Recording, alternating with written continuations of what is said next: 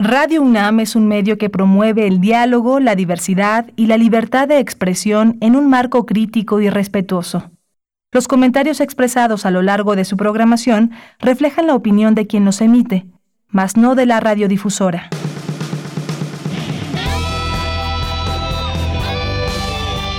Prisma RU. Relatamos al mundo.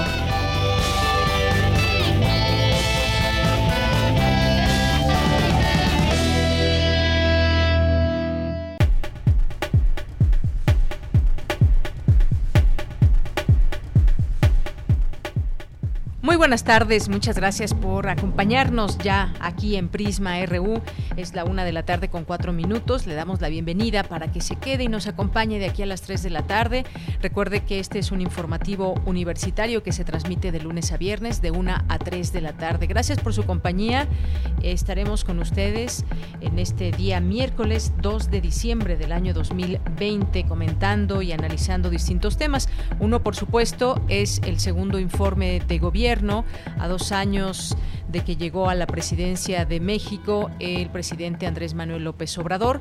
Y pues si ustedes gustan, también pueden hacernos llegar sus opiniones a través de nuestras redes sociales, como han visto en los distintos ámbitos y áreas este gobierno en términos de, eh, economía, de proyectos, en temas eh, de trabajo y por supuesto pues ahora el tema de salud que recae, recae en, en un gobierno que pues venía arrastrando distintos problemas de, de, salud, inversión en salud y ahora pues qué se está haciendo. Vamos a, a, comentar todo esto, vamos a analizar este segundo informe que se dio el día de ayer y por las condiciones en que se encuentra México y el mundo, pues en este caso ahí en Palacio Nacional hubo un grupo reducido de invitados que estuvieron presentes ahí en el patio central de Palacio Nacional escuchando estos minutos, alrededor de 42 minutos de mensaje que dio el presidente de México. Vamos a analizarlo el día de hoy con el doctor Javier Oliva, que es profesor investigador de la Facultad de Ciencias Políticas y Sociales de la UNAM. Y un gran pendiente, por supuesto, es el tema de la seguridad, al cual se refirió el propio presidente, y ya hablaremos de este tema.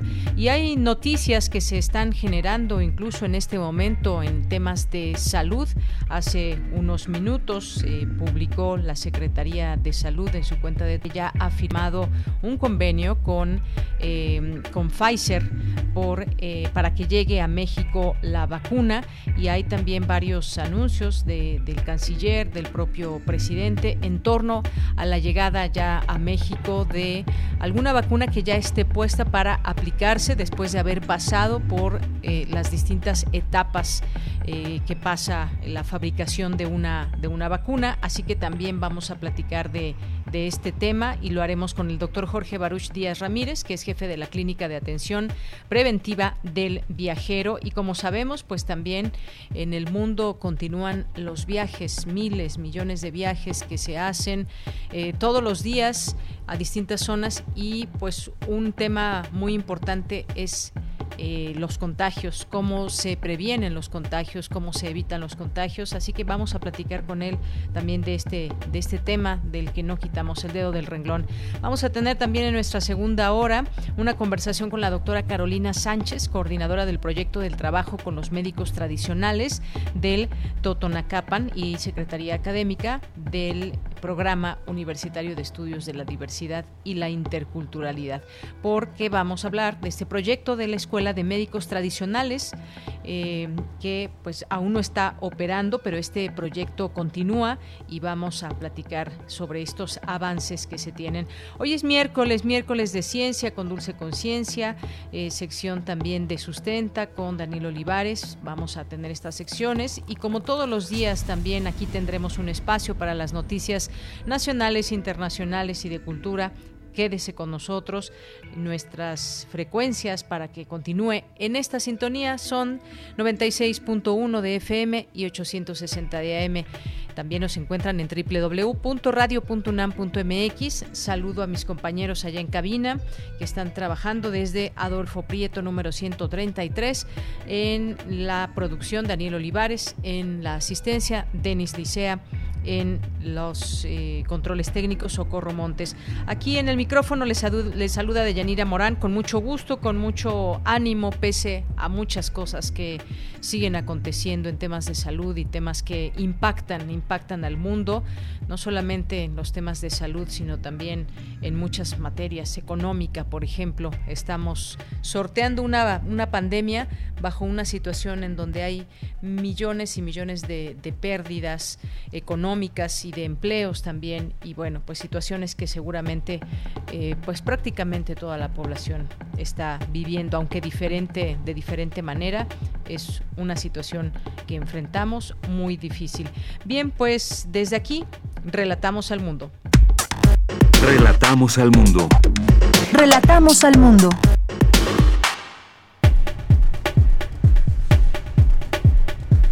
Y nuestro resumen informativo de este miércoles 2 de diciembre llaman expertos a que las nuevas modificaciones a la Ley General de Ciencia, Tecnología e Innovación contemplen un ejercicio científico libre apegado a la Constitución de evaluación rigurosa por pares y con un presupuesto permanente. A dos años de la llegada de Andrés Manuel López Obrador a la presidencia de la República, politólogos analizan la cuarta transformación. En los temas nacionales, el presidente Andrés Manuel López Obrador dijo que su gobierno buscará adquirir 500 mil dosis de la vacuna contra COVID-19 de la farmacéutica Pfizer, por lo que cuenta con un presupuesto inicial de 20 mil millones de pesos.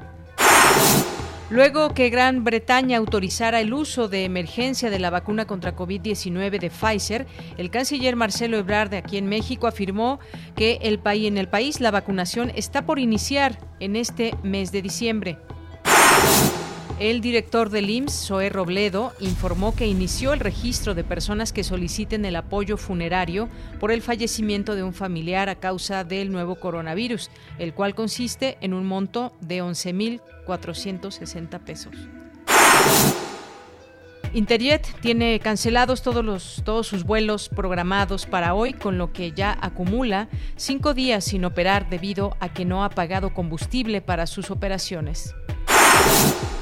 El regreso a clases presenciales en Jalisco se haría tentativamente a partir del 25 de enero de forma optativa, de lunes a jueves y con horarios reducidos, informaron autoridades estatales. Y en los temas internacionales, Interpol lanzó un mensaje de alerta a sus 194 países miembros para que se preparen por posible actividad delictiva en torno a las vacunas contra COVID-19 que pueden ser aprovechadas por el crimen organizado. El presidente ruso Vladimir Putin ordenó este miércoles a las autoridades que empiecen las vacunaciones masivas contra la COVID-19 a nivel nacional a partir de la próxima semana.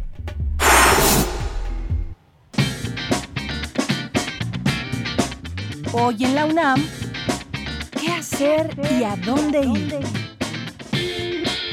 La Coordinación de Difusión Cultural a través de Teatro UNAM abre la convocatoria de Respira México, taller auxiliar en la rehabilitación pulmonar post-COVID-19 para personas que formen parte de la Comunidad Nacional de las Artes y la Cultura. Los interesados deberán contar con al menos un mes de haber superado la enfermedad y que hayan tenido afectaciones considerables en el aparato respiratorio o disminución en su capacidad pulmonar. Este taller se llevará a cabo del 7 al 11 de diciembre de lunes a viernes de 11 a 12.30 horas. Para mayores informes e inscripciones, ingresa al sitio oficial teatrunam.com.mx diagonal teatro. La Cátedra Internacional Inés Amor te invita a disfrutar del foro Las artes escénicas y performativas puestas a prueba como parte del programa El sector cultural tras la pandemia, reflexiones críticas, que se lleva a cabo a partir de hoy y hasta el próximo 4 de diciembre de las 11 de la mañana a las 12.30 del día a través del canal de YouTube de la Cátedra Internacional Inés Amor. ¿Cómo pensar el futuro? ¿De qué manera imaginan los niños su porvenir? ¿Qué pasará con las distintas civilizaciones después de la pandemia? La respuesta las podrás encontrar en la nueva edición de la revista de la universidad, que en esta ocasión desmenuza el tema del futuro. Descárgala de manera gratuita en el sitio oficial www.revistadelauniversidad.mx y recuerda, Usa cubrebocas, lávate las manos constantemente y mantén la sana distancia.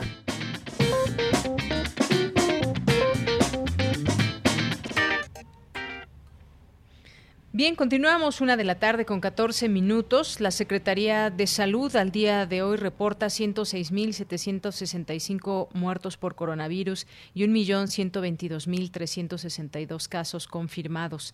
El subsecretario Hugo López Gatel dio a conocer que es probable que México cuente con una dotación inicial de vacunas de Pfizer para COVID-19 este mismo mes. Dijo que las primeras vacunas que se tengan disponibles serán aplicadas a quienes tienen la misión de velar por la salud de los mexicanos. Y esta mañana, en Palacio Nacional, el presidente Andrés Manuel López Obrador reiteró que no es indispensable el uso de cubrebocas, por lo que es mejor mantener la sana distancia para evitar enfermarse de coronavirus eh, COVID-19.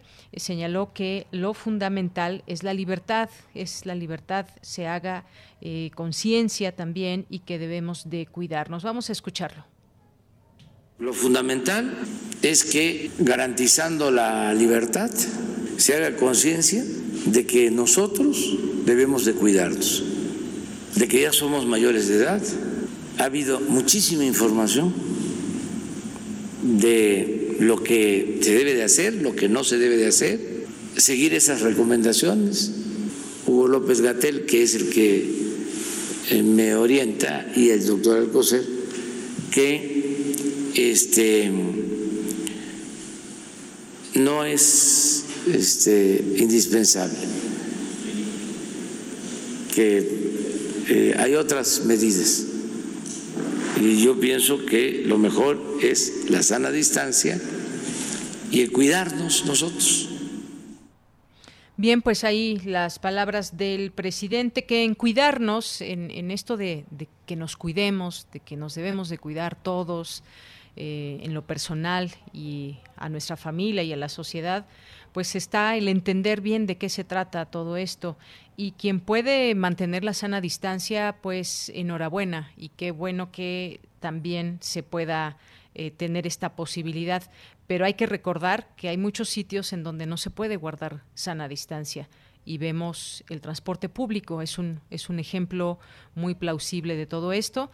Eh, hemos visto quien ha ido también, el Zócalo, el centro, las inmediaciones del centro de la Ciudad de México, mucha gente entre sus calles y no se puede guardar la sana distancia. Si alguien llega a estar contagiado, tose o estornuda, pues esas partículas salen disparadas a quienes estén alrededor. Ahí, por supuesto que usar el cubrebocas debe ser indispensable. Bien, pues continuamos. Campus RU.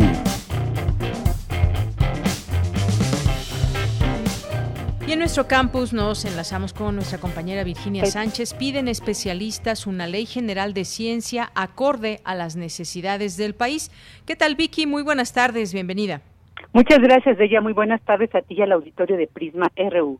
Ante la posibilidad de nuevas modificaciones a la Ley General de Ciencia, Tecnología e Innovación, esta debe contemplar un ejercicio científico libre, apegado a la constitución de evaluación rigurosa por pares y con un presupuesto permanente, coincidieron expertos en conferencia de prensa.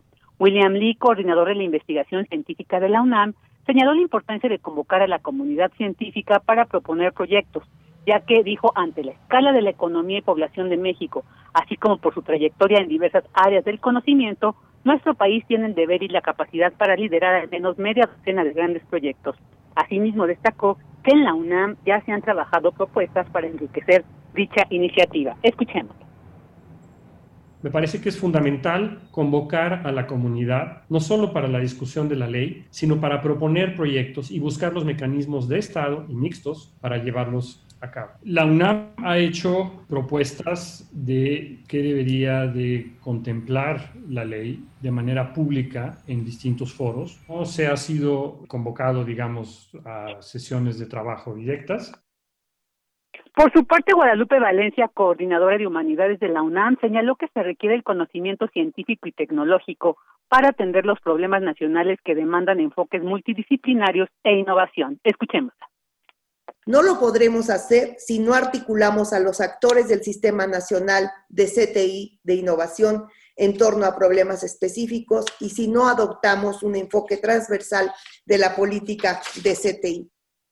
En tanto, el abogado general de la UNAM, Alfredo Sánchez Castañeda, precisó que entre los elementos fundamentales que debe considerar la Ley General de Ciencia está la sujeción a los marcos constitucional mexicano y legal internacional, además de la importancia que el proceso legislativo se realice con la participación de la comunidad científica y en torno a las mejores prácticas parlamentarias como es la transparencia en la discusión, acceso a la información y rendición de cuentas. Pedro Salazar Ugarte, director del Instituto de Investigaciones Jurídicas de la UNAM, resaltó que ante la naturaleza impredecible del desarrollo científico y su rápido avance, es importante que se garantice el financiamiento público para proyectos y grupos de investigación de alta calidad, pues advirtió, para afrontar los riesgos y desafíos emergentes en el siglo XXI, no debe limitarse ni excluirse ninguna área del conocimiento. Por su parte, Rafael Oyola Díaz, investigador del Instituto de Investigaciones Sociales, precisó qué es lo que se debe lograr en la discusión de esta ley. Escuchemos. ¿Y qué es lo que la comunidad científica tiene que lograr en esta, en esta discusión y en la ley que se apruebe? Primero hay que tener una ciencia libre que esté por encima del Estado. Tenemos que lograr una política en ciencia, de e innovación que sea de largo plazo, descentralizada, con participación de la comunidad científica y con contrapesos. Tenemos que lograr una, una, una propuesta que no está contemplada en lo que conocemos hasta la fecha, que contemple la federalización. Mientras que Octavio Tonatiu Ramírez Rey, director del Instituto de Biotecnología, indicó que la nueva ley tendrá que poner especial atención en la evaluación, punto central en el quehacer científico, la cual dijo debe ser rigurosa por pares, libre de ideología y cualitativa. Asimismo, señaló se debe pensar en el ciclo de regreso que regenera el conocimiento a través de la innovación en un beneficio social tangible. En su intervención, Cecilia Nogues Garrido, directora del Instituto de Física, quien se pronunció por el aumento de becas para científicos en formación, Señaló que la ciencia, la tecnología y la innovación proveen los fundamentos y las herramientas para enfrentar los nuevos retos sociales nacionales y globales, además que permiten construir una auténtica soberanía. Finalmente, el secretario general del Colegio de México, Gustavo Vega, dijo esperar que la nueva ley garantice la gobernanza de la comunidad científica a través de figuras de consulta y evaluación sólidamente conformadas y que exista libertad de investigación en la producción científica, tecnológica y de innovación que no dependa de los intereses políticos de la administración en curso. De ella, auditorio, es lo que escuchamos en la conferencia de prensa sobre las posibles modificaciones a la Ley General de Ciencia, Tecnología e Innovación. Muchas gracias, Vicky. Pues muchas ideas y propuestas de parte de la comunidad científica también. Muchas gracias. Gracias a ti. Un esta mañana. Hasta mañana. Buenas tardes. Nos vamos ahora con Cristina Godínez. Especialistas reflexionan, y con esto vamos a ir entrando para analizar el discurso de ayer del, del, presidente López Obrador, pero antes vamos a ir con esta información porque especialistas reflexionaron sobre la cuarta transformación, cambios y continuidades. Adelante, Cristina. Hola, ¿qué tal, Deyanira? Un saludo para ti y para el auditorio de Prisma RU. Al inaugurar el coloquio de invierno del Centro de Estudios Políticos, la doctora Luz María Parcero, coordinadora del centro, expresó que este es una oportunidad para hacer un balance sobre el arribo al poder de Andrés Manuel López Obrador, en donde la llegada de la nueva administración planteó como su estandarte el combate a la corrupción, la austeridad, el impulsar el bienestar y el crecimiento económico. Escuchemos. No obstante, parece que al día de hoy no encontramos una convergencia entre esos proyectos, entre los deseos, entre la definición de los proyectos y su materialización en diagnósticos y políticas públicas articuladas. Analistas críticos han destacado la incapacidad gubernamental para definir rutas de acción que tiendan al logro de metas y objetivos y también observamos la ausencia de diagnósticos y sobre todo un estilo que parece sostenerse en un discurso eh, polarizante y simplista. Más allá de la retórica mañanera, los datos no reflejan aún buenos resultados. Para la también politóloga, lo anterior debe situarse en un contexto de pandemia. Quizá el proyecto con mejores eh, oportunidades sea el enfocado a las políticas de bienestar, No obstante, eh, falta también darle un seguimiento en términos de evaluación de programas y uso clientelar de los recursos. Deyanira, a las 15 horas tendrá lugar la mesa El Poder Ejecutivo y los órganos autónomos con la participación de Fernando Pérez Correa, Mónica Gilas, Marco Arellano Toledo y Jacob Villagómez. Después, a las 17.30 horas, la doctora Jacqueline Pechard dictará la conferencia Alcances y limitaciones de la transparencia y la rendición de cuentas. Este es mi reporte. Buenas tardes. Gracias, Cristina. Muy buenas tardes. Prisma RU. Relatamos al mundo. Tu opinión es muy importante. Escríbenos al correo electrónico prisma.radiounam@gmail.com.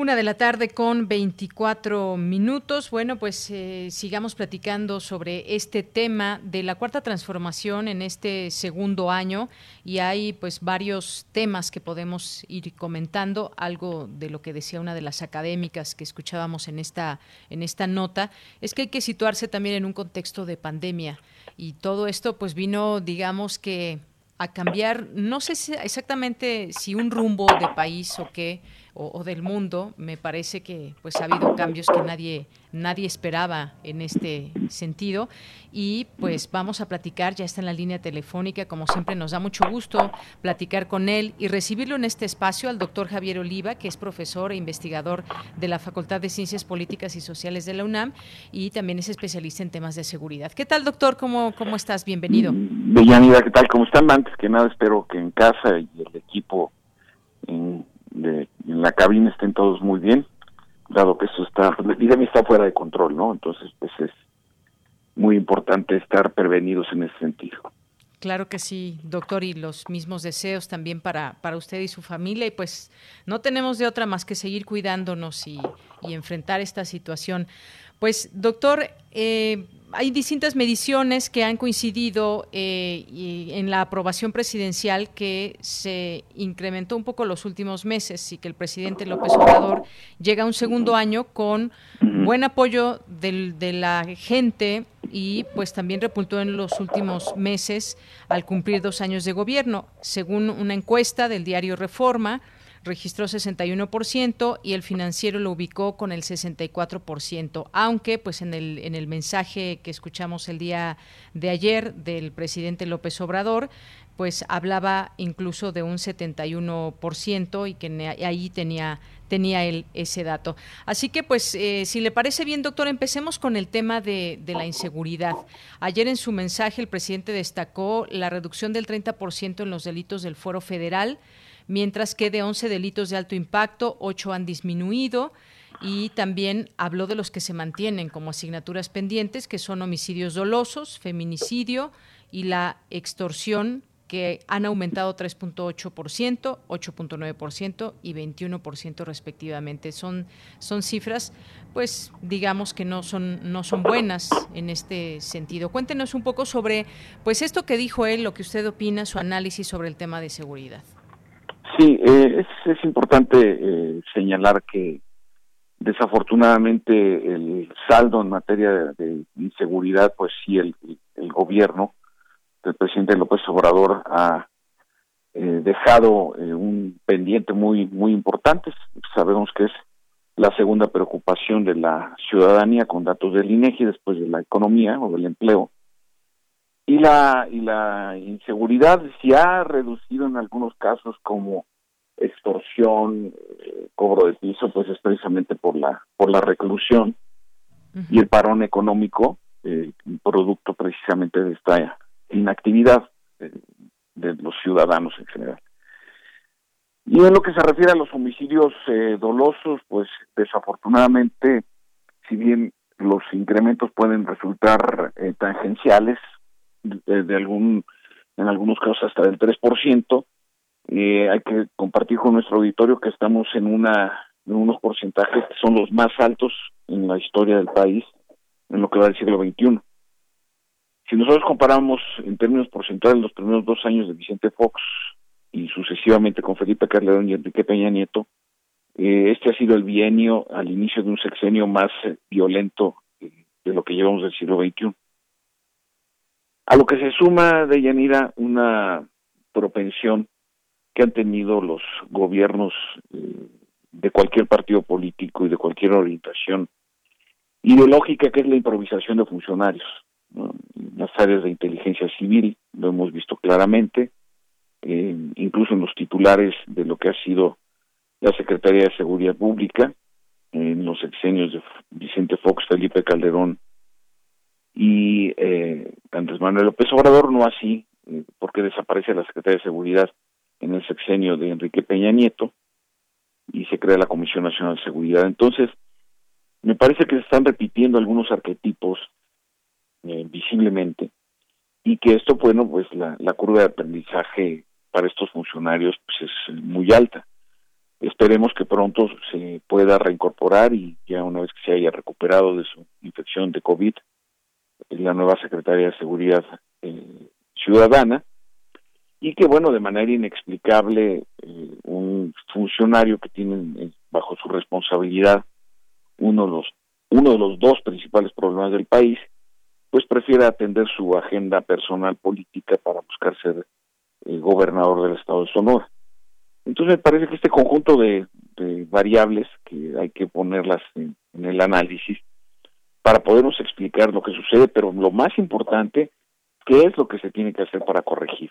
Es decir, eh, me parece que es eh, muy evidente y una contradicción flagrante que el partido mayoritario en la Cámara de Diputados, Morena y sus aliados, hayan votado por recortarle un tercio al presupuesto asignado a las corporaciones policíacas eh, locales, es decir, municipales, y eh, policías estatales. De hecho, el Fortaseg, que era el presupuesto destinado al fortale que es el acrónimo del fortalecimiento a los programas de seguridad pública local, desapareció y con esto alrededor de 208 municipios dejarán de recibir ese beneficio para apoyo a la seguridad pública.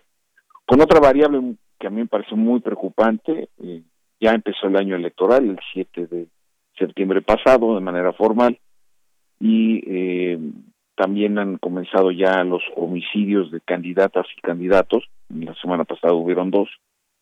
Es decir, que la actividad criminal se puede instalar como una variable que puede influir en los procesos eh, electorales. Entonces, si estos elementos, los tomadores de decisiones civiles, incluyendo desde luego al presidente, no los ponderan más allá del triunfalismo de las encuestas, que hay que recordar también que eh, Calderón en su segundo año tenía más popularidad que actualmente el presidente López Obrador. Entonces, eh, siempre es importante contrastarlo con sus antecesores y que eh, de manera precisa hay que corregir aspectos muy importantes en materia de seguridad pública, entre ellos, por, por supuesto, el fortalecimiento de las estructuras policíacas locales. Hasta aquí es mi primer comentario. Hola. Hola, hola, hola. Bien, estamos de regreso aquí en Prisma RU. Y pues muchas gracias porque pues no sé, no sabemos qué sucedió, pero vamos a transmitir ahora por la vía telefónica y pues parece ser que ya en la otra línea también ya se encuentra el doctor Javier Oliva, con quien estábamos conversando y estábamos en este tema de inseguridad. Doctor, eh, pues continuaremos con esta conversación después de esta situación que se dio, que no, no, no logramos todavía saber qué, qué fue lo que sucedió. No te preocupes, Deyanira. Ayer también tuve problemas de comunicación con la línea. Yo creo que es una, una falla que está, ojalá y la controlen, por lo menos en teléfonos de México. Eh, no sé en qué, hasta dónde me quedé en mi explicación. Pues yo le dejé de escuchar un poco en este tema que estábamos de la inseguridad y, bueno, una de mis de, mi inquietud y mi siguiente pregunta sería esa, cuando se habla de estrategias, pues sabemos que puede haber estrategias que son exitosas o estrategias que, que no están teniendo los resultados que se esperan. ¿Cuánto tiempo tendría que pasar, por ejemplo, una estrategia de seguridad eh, para que pudiéramos ver resultados? Usted decía un poco, hablaba también de esta quizás como inexperiencia o algo, mencionó también de, ah, claro, de los funcionarios que actualmente están en la administración.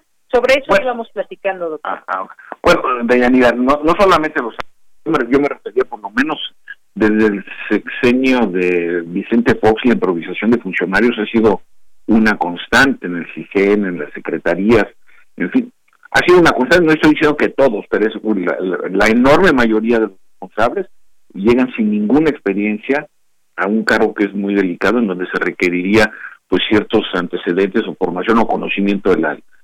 Eso por un lado. Y en cuanto a la estrategia, pues no hay estrategia. Lo que pasa es que ahora en este sexenio y en el pasado había estrategias hasta para ir a comprar tortillas, ¿no? Entonces, eh, eh, aquí tendría que, una estrategia, estrategia eh, de conjunto tendría que ver con la concurrencia del poder legislativo, del poder judicial, por supuesto, los gobiernos estatales, municipales, pero regidos bajo un, un objetivo específico, por ejemplo, la creación o fortalecimiento de las policías locales y municipales, que como decía en la primera parte antes de la interrupción, se ha recortado un tercio de los, el presupuesto, inexplicablemente el partido Morena la Cámara de Diputados avaló una decisión que evidentemente va a debilitar la seguridad pública a nivel municipal y con la variable de que tenemos un proceso electoral el más concurrido en la historia moderna de México en términos de número de cargos que están sujetos al veredicto de la ciudadanía y por el otro lado la cantidad de mexicanas y mexicanos que estamos eh, convocados a sufragar. Esto por un lado.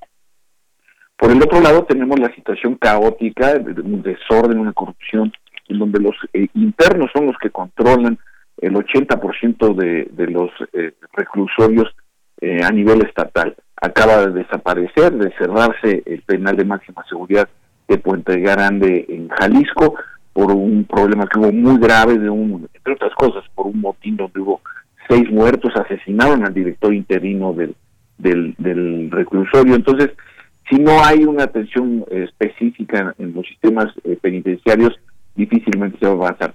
Y por el otro es indispensable, indispensable, la revisión del sistema penal acusatorio, hoy conocido de manera irónica como la puerta giratoria, en donde un delincuente tarda más en entrar que en salir, ¿no? Por eh, distintos fallas eh, o procedimientos en donde se ven inmediatamente beneficiados estos delincuentes, donde con mucha frecuencia lo vemos de manera muy lamentable cuando se agrede de manera mortal a las mujeres en nuestro país con el delito del feminicidio.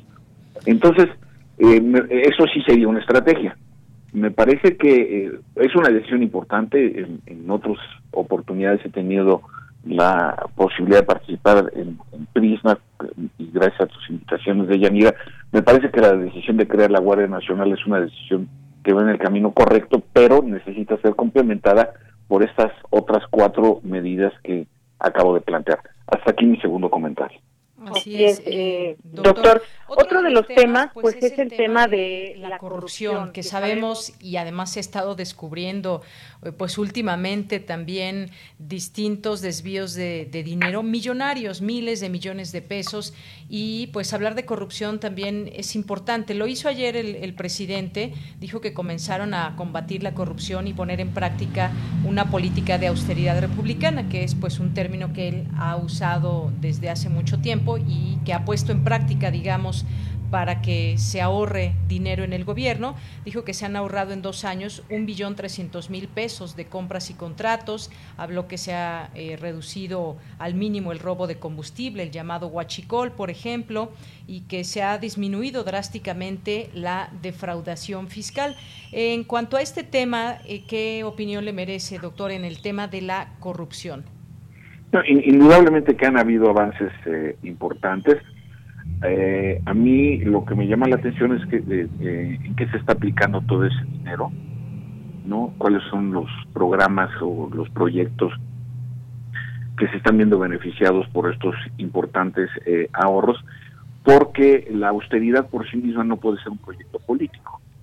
Eh, o la investigación a la, a la corrupción, que no, no corresponde a ninguna ideología y que me parece que es algo muy plausible que ha estado haciendo el presidente de la República y que hay que reconocerle. El, el, punto es precisamente eh, cuáles son los pasos subsecuentes, es decir, eh, la seguridad es cara y si se van a aplicar criterios de austeridad en los presupuestos a las policías locales, me parece que no es el camino correcto. Eh, en esos en esos términos, pues el armamento, los uniformes, los cuarteles, las patrullas, los sistemas de radio, telecomunicación, el adiestramiento, los salarios. Es decir, es un, es un gasto ingente, pero que la seguridad sabemos genera este, certeza y estabilidad, certeza económica y estabilidad social. Entonces, eh, sí es muy loable, hay que saludar este este eh, este parteaguas en las decisiones de un presidente de la República en materia de austeridad y corrupción, pero eh, indudablemente eh, los sectores o ramas de, la, de los servicios sociales pues tienen, tienen que verse eh, beneficiados justamente para propulsar el desarrollo del país. ¿no? Me parece que este sería el siguiente punto.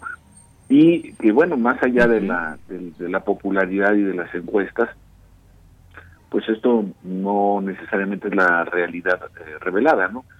Si contrastamos la popularidad respecto a los índices delictivos, pues eh, me parece que atenderíamos de manera errónea lo que está sucediendo en varias partes de, del país, de Yanira, que además eh, recordemos que todos los estados de la República van a tener elecciones locales, excepto los estados de Jalisco y de Coahuila que tuvieron elecciones en octubre pasado y 15 gobernaturas gobernaturas como las de Sonora, la de Sinaloa, ¿no? la de Chihuahua, Guerrero, que son que son entidades que lamentablemente llevan décadas azotadas por por la violencia criminal y que al haber elecciones de gobernadores y presidentes municipales y congreso local, pues desafortunadamente la actividad criminal puede intentar incidir para eh, lograr ciertos ámbitos de influencia eh, o de control.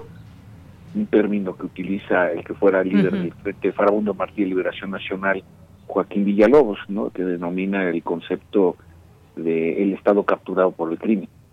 Entonces a mí me parece que eh, sí que bueno que tenemos un presidente popular con una enorme aceptación, con una gran capacidad telegenética, pero eh, necesitamos en áreas específicamente como la seguridad que esa popularidad se traduzca en eficiencia. Bien, eh, doctor, en este sentido, ya que usted mencionaba esta parte, esta parte de política también, hay una estrategia por ahí por parte de la oposición eh, en el ámbito político y tienen la intención de derrotar a Morena en las elecciones del siguiente año, en las próximas elecciones, mantener su registro el partido, por ejemplo, el Partido de la Revolución Democrática, el PRD y anunciaron ya la formalización de alianzas con Acción Nacional y con el Revolucionario Institucional. Esto tendrá que darse antes del 26 de, diciembre. Se concretaría ya esta coalición de partidos que en otros tiempos hubiera sido considerado inalcanzable, la derecha, el centro, la izquierda, y pues no sé qué tan bueno sea esto, porque tampoco se ven muchas propuestas eh, o sólidas propuestas de parte de la oposición en el país. Indudablemente, Deyanira, coincido con tu apreciación. Eh, lo que eh, es normal, digo, la oposición quiere regresar al gobierno o ganar el gobierno y el gobierno quiere preservar el poder. Este es un planteamiento elemental, pero muy interesante de Niklas Luhmann a propósito del concepto de poder y de política, ¿no? Los que están quieren permanecer y los que están fuera quieren entrar. Eh, digamos que esto es una dinámica normal. Aquí lo, lo, lo interesante es este deterioro de algunos partidos políticos.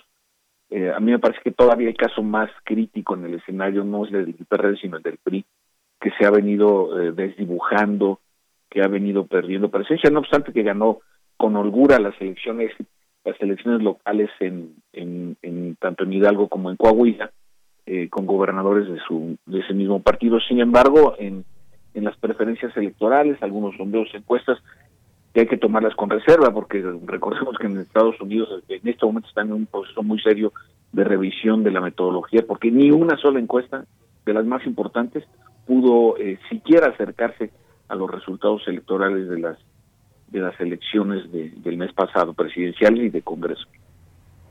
Entonces, esta... Este, y, por este último, sí. sí. Nada más cierro, el pragmatismo ideológico forma parte del escenario en México o en cualquier otra parte del mundo. Perdón. Bien. Sí, doctor, no, no, no se preocupe. Eh, por último, pues eh, también hay, el, hay distintos eh, personajes, tanto analistas, periodistas y demás. Hacemos pues una serie de, de, de, análisis desde distintas perspectivas, pero pues hay una parte que me pareció importante, que habría que situarse en un contexto de pandemia. eh, los índices de crecimiento económico, por ejemplo, no podrían ser eh, de otra manera cuando tenemos encima una pandemia que está afectando eh, la economía de la manera en que se está afectando a nivel mundial y evidentemente a México. Y además también que este apoyo que da el presidente hacia las personas que más lo requieren, hacia los pobres, que si no se hubiera tenido ese apoyo durante esta pandemia, las cosas hubieran sido eh, peores o hubieran sido terribles para, para, para este sector de la población que pues no tiene trabajo, no tiene recursos y que esto ha sido pues un apoyo vital para ellos. Sí, indudablemente, eh, según los vaticinios de los estudios, más bien más que vaticinios, los estudios del Banco de México, eh, hablaban antier, me parece que vi el dato de una caída del 9.2% del Producto Interno Bruto.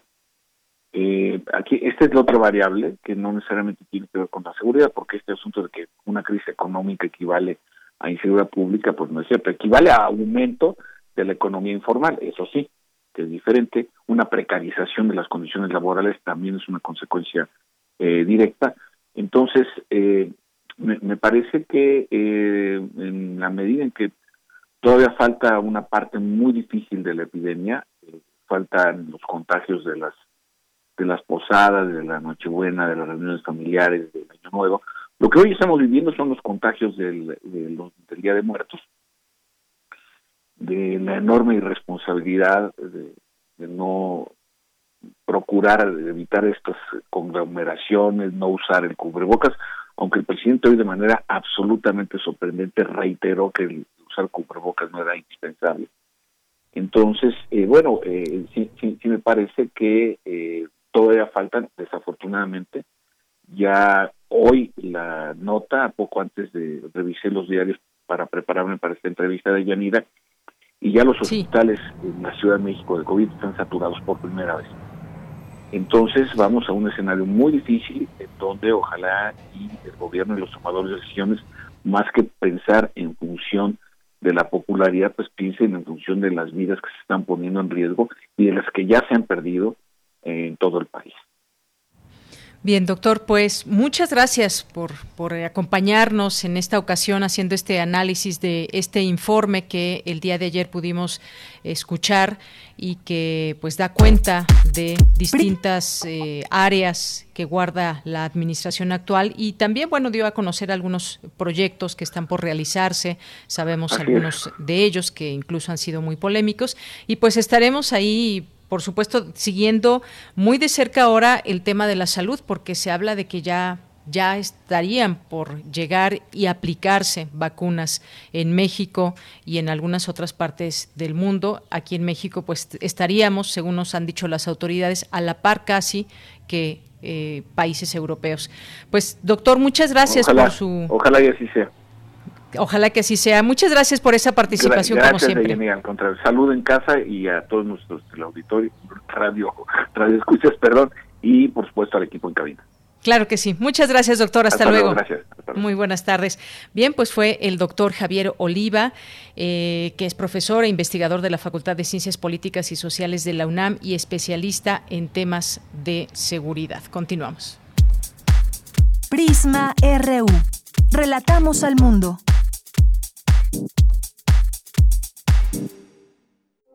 Queremos escuchar tu voz. Nuestro teléfono en cabina es 55 36 43 39. Bien, continuamos y hay buenas noticias que se acaban de dar a conocer por parte de la Secretaría de Salud a través de, dos mensajes. El primero, la dependencia informó el secretario de Salud, Jorge Alcocer Varela, suscribió el día de hoy el convenio de fabricación y suministro de vacuna COVID-19 entre el Gobierno de México y Pfizer para adquirir 34.4 millones de vacunas. En un segundo mensaje de la Secretaría de Salud se detalló que la expectativa es recibir 250 mil dosis este mismo mes para proteger a las y los mexicanos con prioridad en el personal de salud que está en la primera línea de atención a esta enfermedad. Y bueno, tenemos ya en la línea telefónica, gracias que nos acompaña esta tarde, al doctor Jorge Baruch Díaz Ramírez, que es jefe de la Clínica de Atención Preventiva del Viajero de la Facultad de Medicina y responsable del Centro de Diagnóstico COVID-19. Doctor, ¿cómo estás? Muy buenas tardes. ¿Qué tal? Buenas tardes, Deyanira. Saludos al auditorio. Pues qué gusto escucharte, doctor. Y además, pues con estas noticias, parece ser que estamos cada vez ya más cerca, no solamente de que pues estas distintas vacunas tengan buenos resultados, sino ya estaríamos hablando de una aplicación próxima.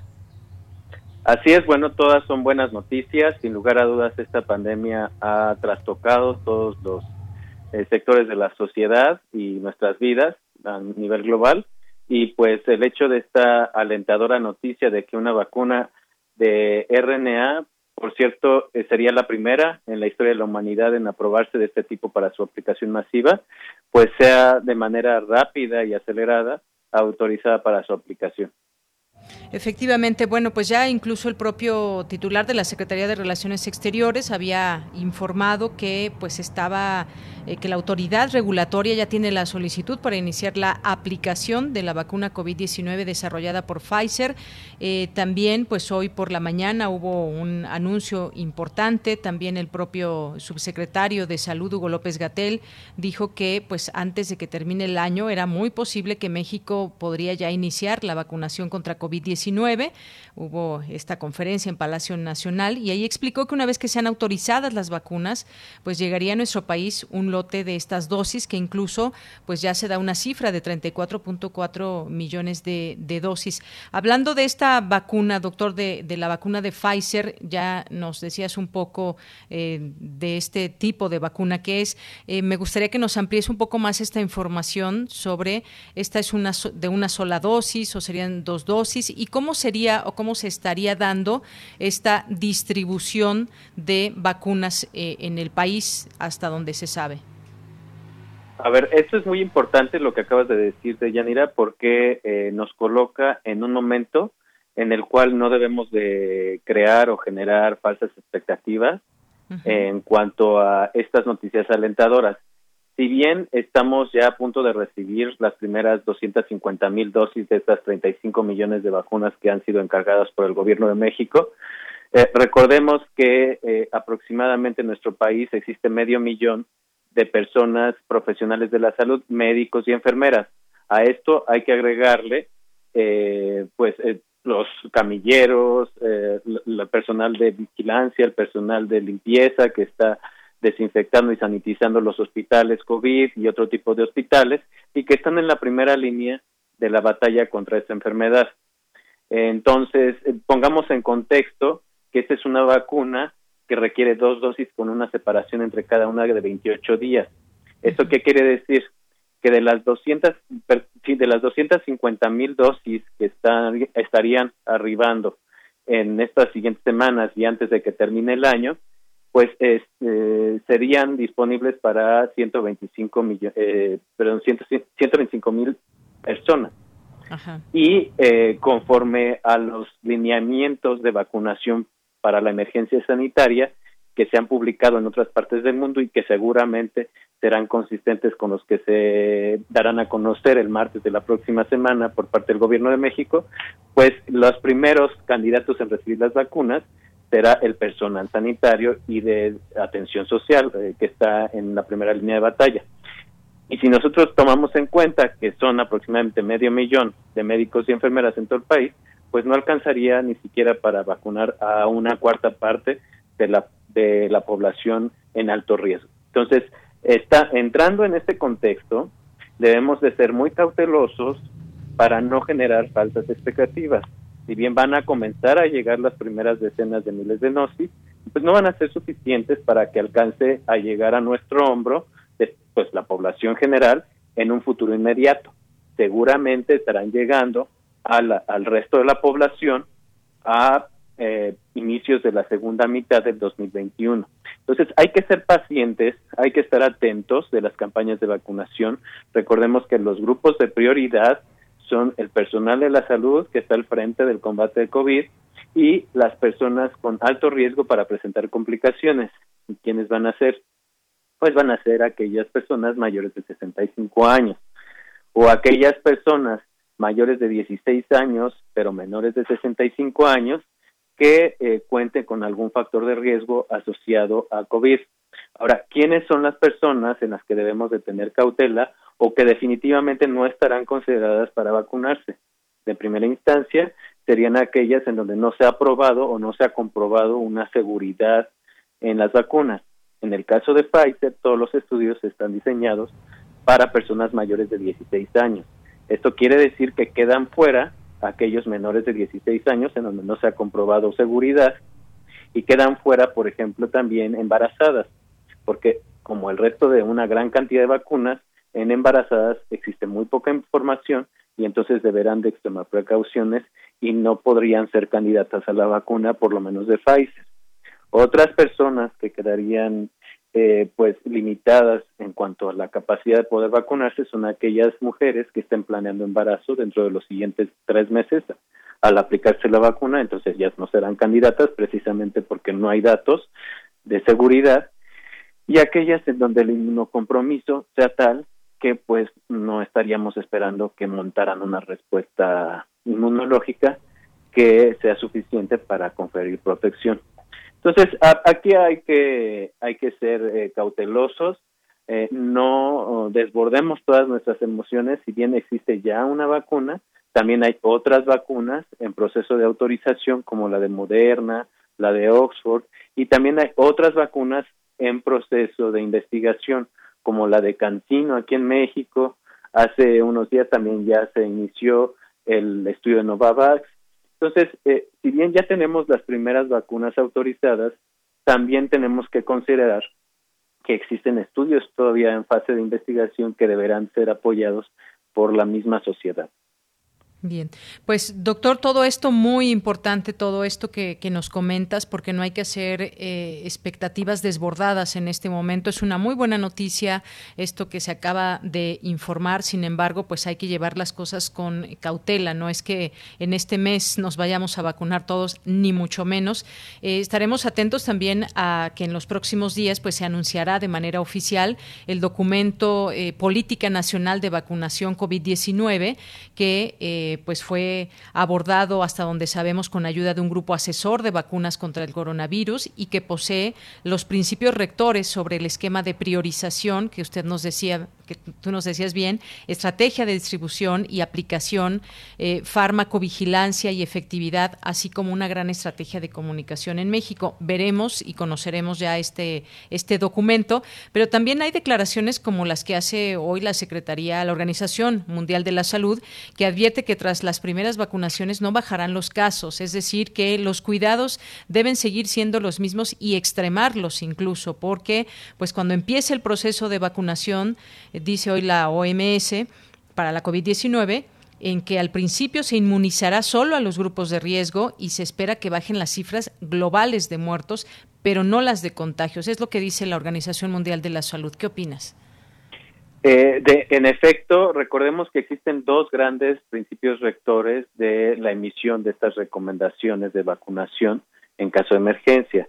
El primer objetivo es eh, reducir la transmisión, pero también eh, uno de los objetivos es conferir protección directa a grupos de mayor riesgo. En este caso, como hay muy pocas dosis disponibles en el inicio, pues el primer objetivo no se podría alcanzar, porque para reducir la transmisión de este virus eh, se necesita alcanzar eh, pues objetivos de campañas de vacunación con coberturas de 70%. Y esto no va a ser posible. Ya vimos las cifras, ya les dimos algunas cifras sobre cuántas vacunas van a llegar.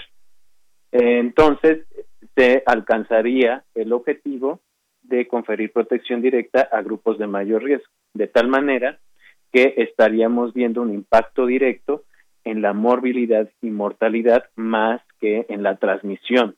Por eso es muy importante que eh, no bajemos la guardia, que continuemos, incluso que hagamos todavía más énfasis en no enfermarnos en los siguientes meses para disminuir el número de contagios y cortar las cadenas de transmisión. ¿Por qué? porque estas vacunas no han sido probadas para vacunar a personas que ya estuvieron infectadas y que desarrollaron COVID-19. Por lo tanto, una de las precauciones para no vacunar sería aquellas que ya hayan padecido COVID-19 o que ya hayan sido casos asintomáticos que estén infectados de COVID. Entonces, esto también sacaría de este algoritmo, de estas recomendaciones, a todas las personas que, que hayan tenido este riesgo. Entonces, por eso mismo, como ya vemos a la vista una vacuna y seguramente otra serie de vacunas se agregarán, hay que extremar estas precauciones de tal manera que nos demos tiempo de que llegue a nosotros la vacuna antes de que nos enfermemos. Recordemos que el enfermar de COVID-19, incluso si no presentamos síntomas, representa algunas complicaciones a largo plazo que ya se están eh, notando y no son menores. Eh, hay complicaciones del sistema digestivo, hay complicaciones en el sistema nervioso, hay complicaciones de salud mental. Entonces hay que ser muy cautelosos, usar las medidas que sabemos que son eficaces, el uso de cubreboca, si no es indispensable, sí es un elemento necesario para cortar la cadena de transmisión y disminuir los casos graves. Entonces sí debemos de emplearlo en todo momento y más ahora que ya estamos viendo que están saliendo las vacunas. Entonces hay que extremar esas precauciones. Ahora que viene la Navidad y el Año Nuevo, definitivamente va a ser una Navidad y Año Nuevo diferente. Hay que hacernos a la idea, nos tenemos que resignar, ni modo. Ya vendrán nuevos tiempos, mejores épocas para celebrar y por el momento pues evitar reuniones masivas de más de cinco de seis personas que son las asociadas a mayor transmisión y mayor contagio. Y eh, preferir ambientes al aire libre bien ventilados en vez de eh, lugares cerrados y poco ventilados Bien, pues doctor Jorge, muchas gracias por esta eh, información. Se nos acaba el tiempo, pero quedan algunas cosas pendientes, ya que mencionabas que viene una temporada pues de, descanso, de vacaciones para muchos que, que, pues en el trabajo tienen un periodo, un periodo de descanso y pues ahí están las recomendaciones. Si te parece bien, la próxima semana quizás podríamos platicar también sobre las recomendaciones para aquellos que van a viajar y todas estas, eh, este test que se están haciendo para que eh, pues sean los embarques eh, libres de, de, COVID, si te parece bien. Con mucho gusto, Deyanira, eh, pues tomamos la llamada en una siguiente ocasión y muchas gracias por la oportunidad y el espacio. Gracias, doctor. Hasta luego. Muy buenas tardes. Fue el doctor Jorge Baruch Díaz Ramírez, jefe de la Clínica de Atención Preventiva del Viajero de la Facultad de Medicina y responsable del Centro de Diagnóstico COVID-19. Nos vamos al corte y regresamos. Porque tu opinión es importante, síguenos en nuestras redes sociales, en Facebook como Prisma RU y en Twitter como arroba PrismaRU. Compartamos el café de la mañana mientras reflexionamos lo que ocurre en esta y otras realidades. Aquí no nos ocupa lo urgente, sino lo importante Noticias, arte, charlas amenas, gastronomía, música para compartir y mucho más. Primer movimiento. El mundo desde la universidad. Con Berenice Camacho y Miguel Ángel Quemain. Lunes a viernes de 7 a 10 de la mañana por el 96.1 de FM. Radio UNAM. Experiencia sonora ya inició el proceso electoral 2020-2021. Y en el Tribunal Electoral de la Ciudad de México, protegemos tus derechos político-electorales respetando todas las medidas de seguridad sanitaria. Con el fin de brindarte la atención que mereces de forma segura, habilitamos la modalidad a distancia. Llama al 55 53 40 4600. En caso de que nos visites, te invitaremos a seguir los protocolos de salud. Tribunal Electoral de la Ciudad de México, garantizando justicia en tu elección. La temporada de frentes fríos ya está aquí y con ella nubosidad, heladas, descenso de temperaturas y en algunas regiones frío extremo, lluvias, rachas de viento y caída de nieve. Los cambios bruscos de temperaturas incrementan el riesgo de enfermedades respiratorias. Para tu protección y la de tu familia, infórmate de los pronósticos meteorológicos de Conagua las 24 horas del día. Conagua te informa con tiempo. Conagua, Gobierno de México. A lo largo de los años, la especie humana ha dejado una huella de destrucción en el planeta Estamos muy cerca del punto de no retorno. Este es el momento de realizar nuestro cambio de conciencia. Habitare, Agenda Ambiental Inaplazable. Te invitamos a escuchar las labores que hacen nuestras científicas y científicos para tratar de salvar nuestra casa. Y las recomendaciones para que desde tu trinchera ayudes a cuidar el ambiente. Todos los lunes a las 16 horas, por el 96.1 de FM. Radio UNAM, Experiencia Sonora.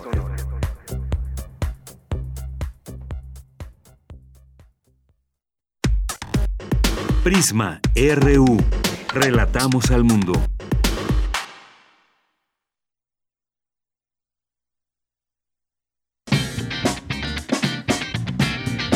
Mañana en la UNAM, ¿qué hacer y a dónde ir?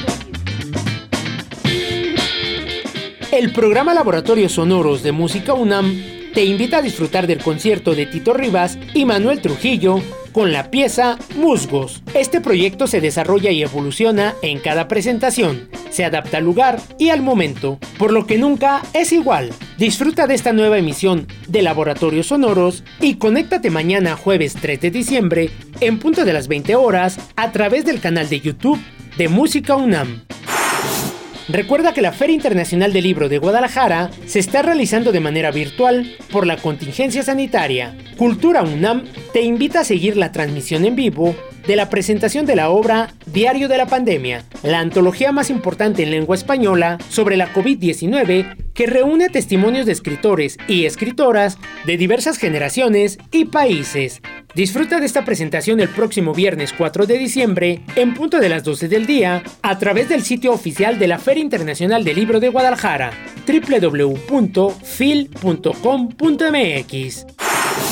Como parte del seminario Arte y Discapacidad, Teatro UNAM realizará la presentación de la obra digital Mirada Incómoda, pieza original de los dramaturgos Sofía Olmos y Alfonso Cárcamo, quienes abordan las diversas aristas de la discapacidad en nuestro país y el mundo entero.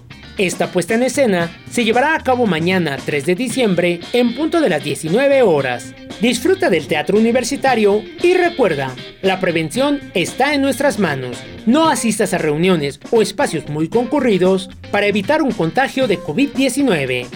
Para Prisma RU, Daniel Olivares Aranda.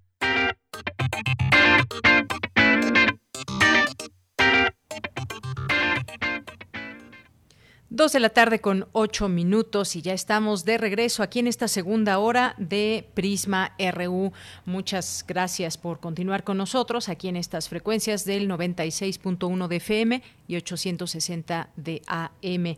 Bien, pues saludos también a todas las personas que nos hacen el favor de escribirnos en nuestras redes sociales, arroba Prisma RU en Twitter, Prisma RU en Facebook. Gracias a Armando Aguirre que nos dice, gracias al doctor Jorge Baruch, muy valiosa su información y sus recomendaciones Saludos a todo el equipo. Gracias, Armando. A Mariana también, muchas gracias. Eh, Marco Fernández, a Juan Jesús Hernández, a Jorge Fra, muchas gracias también que aquí nos escribe. Marco Fernández nos dice que el, experto sacó de contexto la declaración del presidente acerca del cubrebocas. Parafraseando, el presidente dijo que no usa cubrebocas porque mantiene la sana distancia y la higiene de manos.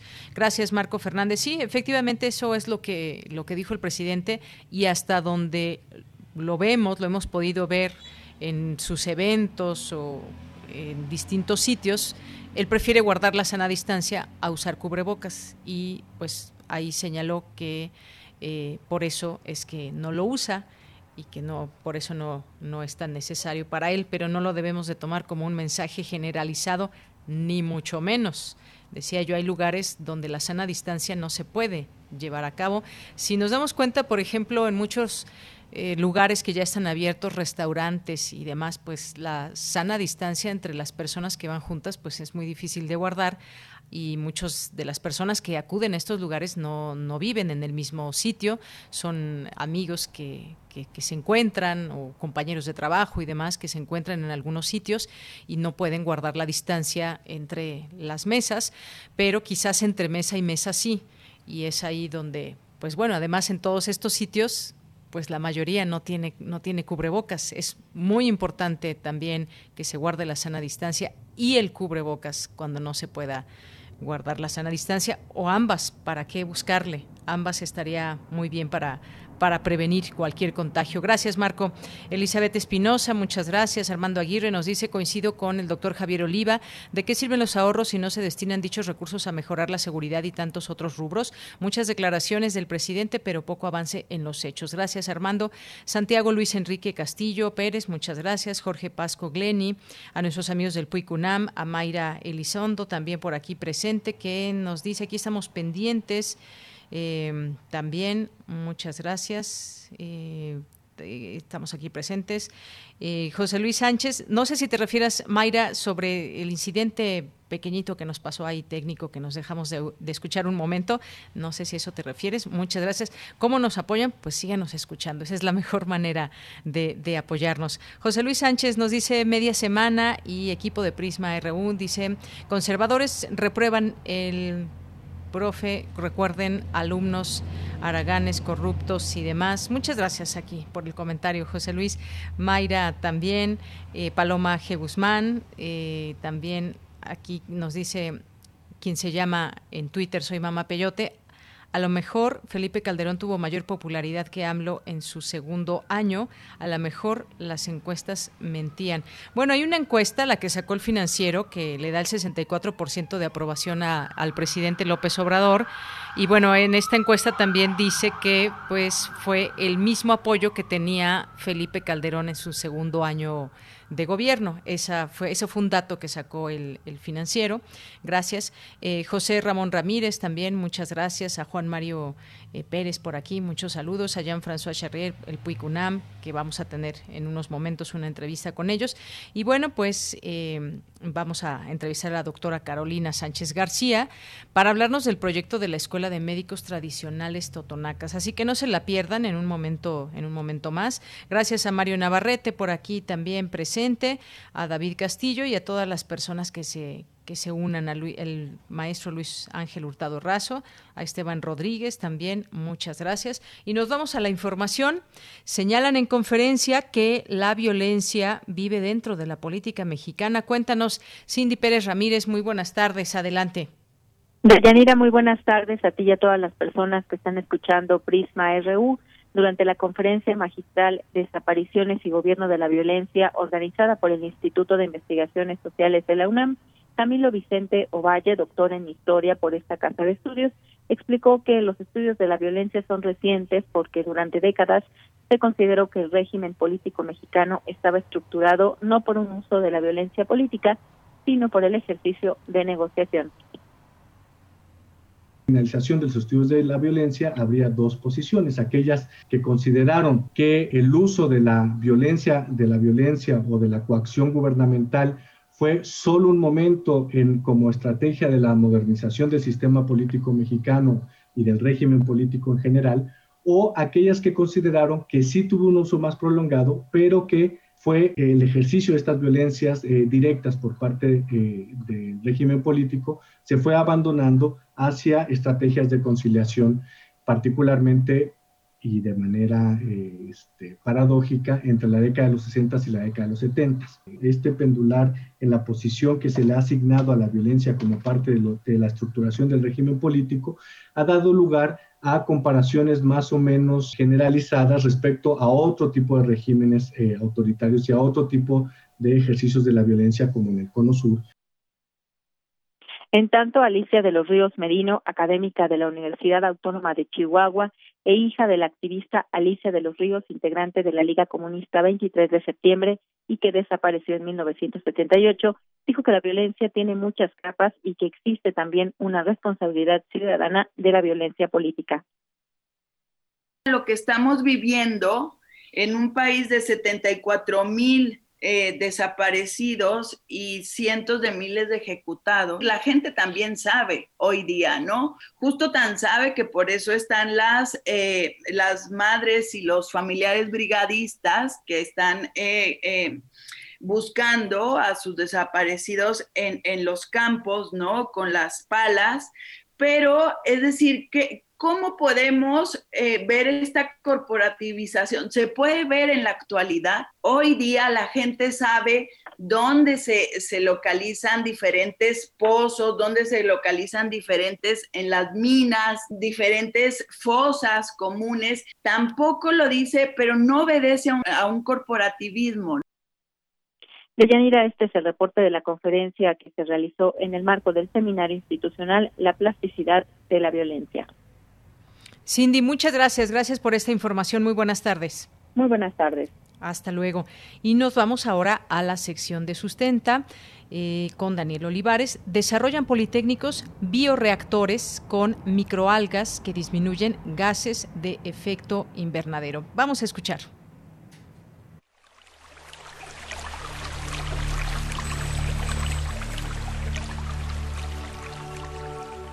Sustenta. Sustenta. Innovación universitaria en pro del medio ambiente.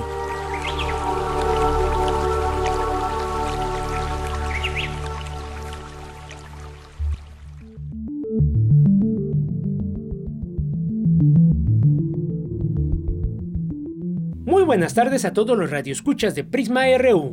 Hoy, en este espacio de Sustenta, hablaremos de un proyecto diseñado por egresados de la Unidad Profesional Interdisciplinaria de Ingeniería Campus Guanajuato del Instituto Politécnico Nacional. Se trata de un bioreactor que permite la captura de gases de efecto invernadero responsables del cambio climático.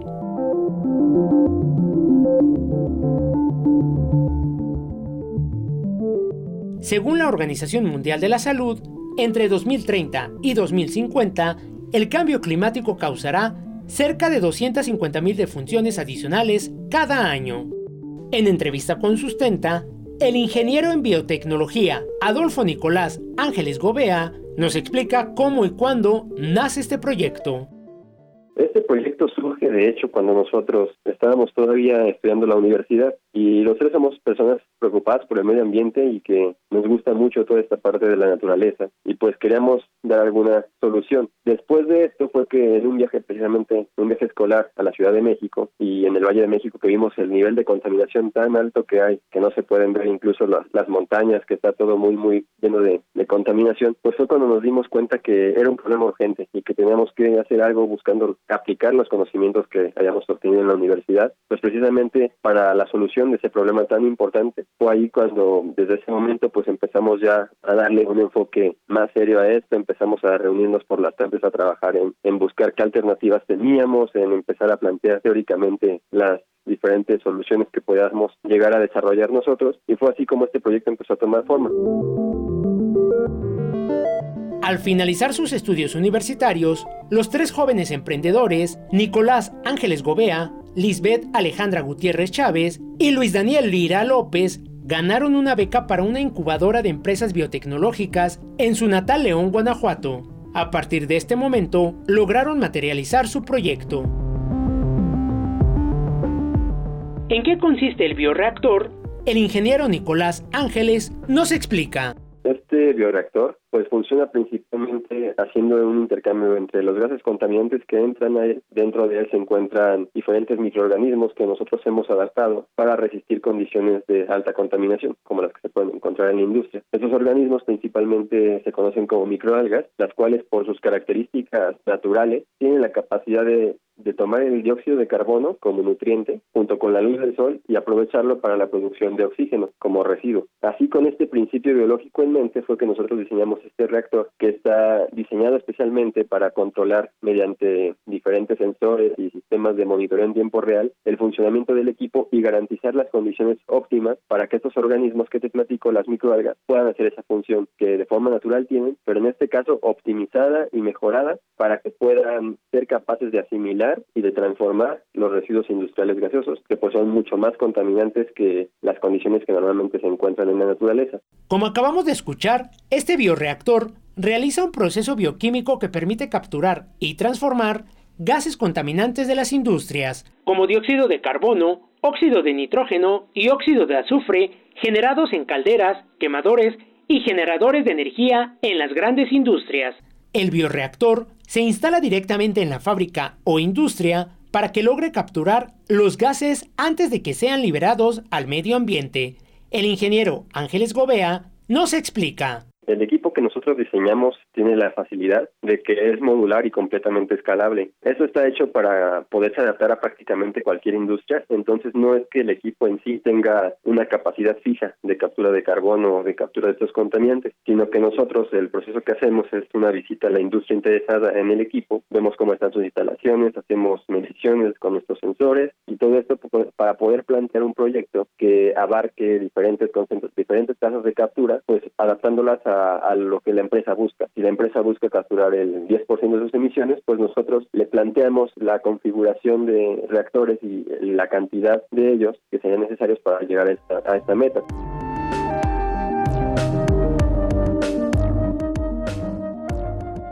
Recientemente se llevó a cabo el concurso de innovación 100 Calatam, uno de los más importantes de América Latina, organizado por el Instituto Tecnológico de Buenos Aires, con el apoyo del Instituto de Tecnología de Massachusetts. El bioreactor de los ingenieros politécnicos ganó el primer lugar en la categoría para proyectos en fase de desarrollo, de entre 1.300 equipos de participantes de América Latina. El reactor con biotecnología, diseñado por los ingenieros, permite capturar hasta el 85% de los principales contaminantes atmosféricos de las industrias, generando oxígeno y biomasa con la que se pueden producir fertilizantes.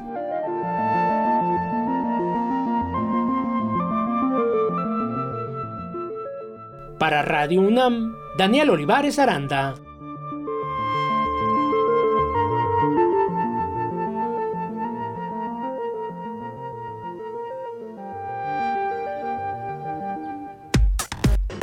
Prisma RU.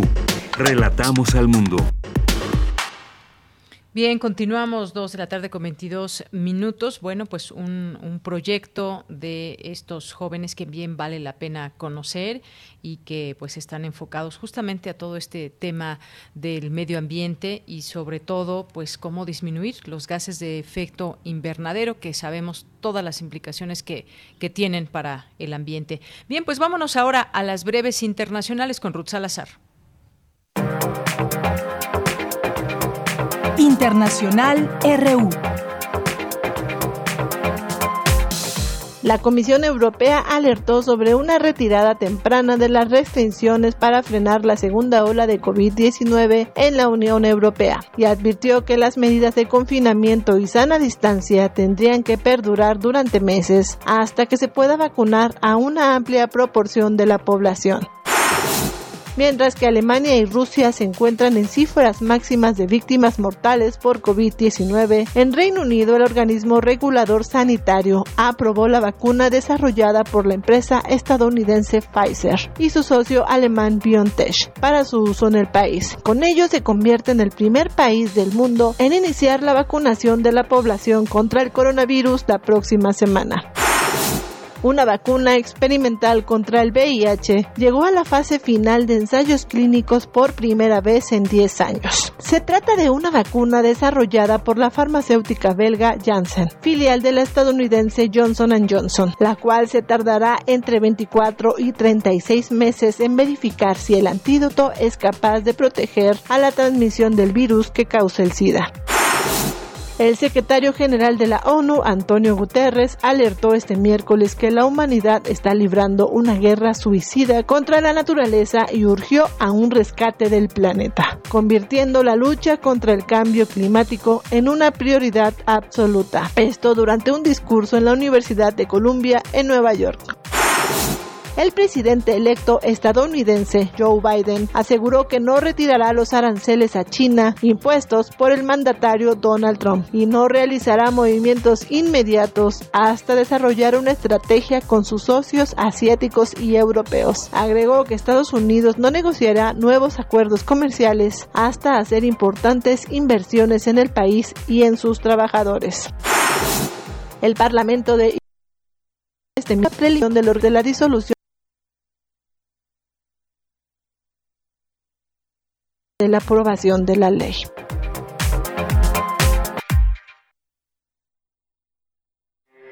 Porque tu opinión es importante, síguenos en nuestras redes sociales, en Facebook como Prisma RU y en Twitter como arroba PrismaRU. Continuamos, son las 2 de la tarde con 25 minutos y bueno, pues vamos a hablar de un tema que seguramente eh, les va a interesar. Es un tema eh, pues que da, me parece, para hablar de, muchas cosas y sobre todo también este interés en la medicina tradicional totonaca. Y me refiero a que la UNAM impulsa la creación de esta escuela y para ello tenemos ya en la línea telefónica a la doctora Carolina Sánchez, que es coordinadora del proyecto de trabajo con los médicos tradicionales de Totonacapan y la Secretaría Académica, Secretaria Académica del Programa Universitario de Estudios de la Diversidad y la Interculturalidad. Doctora Carolina, bienvenida, muy buenas tardes. Buenas tardes, muchas gracias por la invitación. Pues doctora, gracias por aceptar esta invitación al programa Prisma RU. Queremos platicar con usted sobre pues esto que a lo que está dando impulso la, la UNAM, a esta creación de la Escuela de Medicina Tradicional Totonaca, porque pues sin duda los saberes ancestrales de la medicina indígena pues eh, son muy importantes y serán pues de alguna manera protegidos, promovidos por eh, la UNAM y nos gustaría que nos cuente un poco más de este proyecto. Bueno, primero eh, quiero comentarles que este proyecto lo estamos llevando en coordinación con el Centro de las Artes Indígenas de Papantla, Veracruz en donde eh, eh, hay un trabajo previo que ellos han estado desarrollando en el parque temático que tiene una casa que es la Casa del Arte de Sanar. En esta Casa del Arte de Sanar participan varios médicos tradicionales. Eh, José García Valencia es que coordina esta casa y nosotros llevamos ahorita varios años trabajando con la comunidad totonaca de Veracruz el trabajo empezó a partir de un proyecto denominado Estado del Desarrollo Económico y Social de los Pueblos Totonacas y eh, eh, una de las líneas de investigación es precisamente la salud y la medicina tradicional. Los eh, abuelos totonacas tenían la preocupación de que se perdieran estos conocimientos relacionados con la medicina tradicional al igual que los médicos, que ya son en su gran mayoría personas eh, mayores de edad. Entonces, eh, esa preocupación se le externaron a la UNAM eh, para ver qué se podía trabajar conjuntamente para poder atender esta preocupación y sobre todo enfocar el trabajo a la transmisión intergeneracional de los conocimientos tradicionales. Entonces, estar formando a jóvenes que con la idea de que ellos fueran los futuros médicos. Entonces se ha estado trabajando en este proyecto. Empezamos eh, el año pasado con un diplomado, eh, un diplomado en el que participaron principalmente jóvenes totonacas y en donde los docentes fueron, por un lado, los médicos, los diferentes terapeutas de las áreas de la medicina tradicional totonaca y por otro lado también hubo docentes de la UNAM académicos en donde pues se estuvieron trabajando varios temas eh, como por ejemplo eh, eh, el mundo totonaca, cuáles son las bases y principios de la medicina tradicional y aspectos que tienen que ver con la el sistema cultural totonaca relacionados con el don de sanar, este, y, aspectos ligados también con el sistema de creencias. Eh, también eh, se enfocó a revisar cuáles son esos aspectos históricos que es importante eh, que conozcan estos jóvenes que se están formando como futuros médicos y también cuáles son los recursos, las plantas medicinales, en los procesos de investigación también estuvimos trabajando con ellos porque ellos estaban con ese interés de conocer cuáles son estas eh, eh, metodologías de investigación que se utilizan eh, y, ahí fue precisamente donde intervino la participación también de, este, docentes de la UNAM trabajando en procesos de investigación de campo, metodologías de sistematización de información y este anterior al diplomado ya habíamos tenido una experiencia de trabajo en donde estos mismos jóvenes que se formaron en, este diplomado participaron realizando entrevistas, recogiendo información sobre plantas medicinales en eh, lugares de Papantla, Veracruz, en los mercados donde sabemos que ahí están vendiendo varias de estas plantas y ellos eh, han estado eh, adentrándose en el mismo proceso de eh, sistematización de la información. ¿Sí? también se ha trabajado cuestiones relacionadas con la partería, los rezanderos, los sobadores, todo lo relativo a la herbolaria, a la forma en que se trabaja para hacer un diagnóstico en la medicina tradicional, eh, los rituales que forman parte también de este proceso y también estuvieron recibiendo formación en lengua totonaca. Eh, y bueno, en este caso también eh, el profesor que dio lengua totonaca es de la comunidad. Entonces, bueno, quiero destacar que nosotros como universidad hemos estado en un proceso de acompañamiento eh, eh, con la gente de, la comunidad totonaca porque nos interesa justamente que nosotros eh, en lo que podamos aportar para potencializar un proceso local este lo hagamos no con nuestra experiencia de trabajo en la temática indígena y además de eso en los procesos de sistematización y de formación podamos nosotros aportar para que quede eh, un modelo de trabajo que sea pues que tenga continuidad ¿sí? entonces esta ha sido la primera etapa de trabajo pero también estamos trabajando en en la construcción de un diccionario de la medicina tradicional totonaca que va a ser parte del material didáctico que se pretende se utilice en esta escuela no entonces estamos avanzando por etapas. Pues qué bueno, doctora. La verdad es que son muy buenas noticias y sobre todo, pues también hay que recordar que, pues desde la época prehispánica, la medicina tradicional indígena, pues no ha contado con mucho apoyo, digamos, o, y sobre todo de una institución formal que resguarde eh, todos esos saberes tradicionales y que, pues además se han ido transmitiendo estos conocimientos de generación en generación. Así que todo lo que usted nos platica resulta, pues muy importante para esta eh, comunidad y estas comunidades para conocer más de todo esto y eh, pues poco a poco se pueda sacar adelante este, este proyecto junto con el programa universitario de estudios de la diversidad cultural y la interculturalidad y pues que se llegue a la creación de esta escuela de medicina tradicional eh, totonaca que permitirá pues la promoción y conservación de este conocimiento que es mucho, es vasto, eh, doctora. Exactamente, sí, es un conocimiento milenario. Eh, y bueno, aquí lo interesante de este proyecto es la participación que tienen en todas las etapas del trabajo la comunidad totonaca. Sí, no creo que eso ha sido sustancial de tal manera que pues no no perdamos la perspectiva, ¿no? Eh, que tiene que ser eh, con base en los planteamientos de ellos y los conocimientos, ¿no? Que ellos son los poseedores de estos saberes. Claro, claro, porque pues todo va muy relacionado. Este, todo esto que usted me platica, pues tiene que ver con estas facetas también de, formación a quienes pasen en su momento por, una escuela y que pues tengan una formación tanto humanística, eh, la cosmovisión, también las costumbres totonacas. Todo tiene que verse en conjunto. No es solamente extraer los conocimientos y saberes y ya, sino es todo un, eh, pues un sistema, un entendimiento de, de este eh, de esta medicina.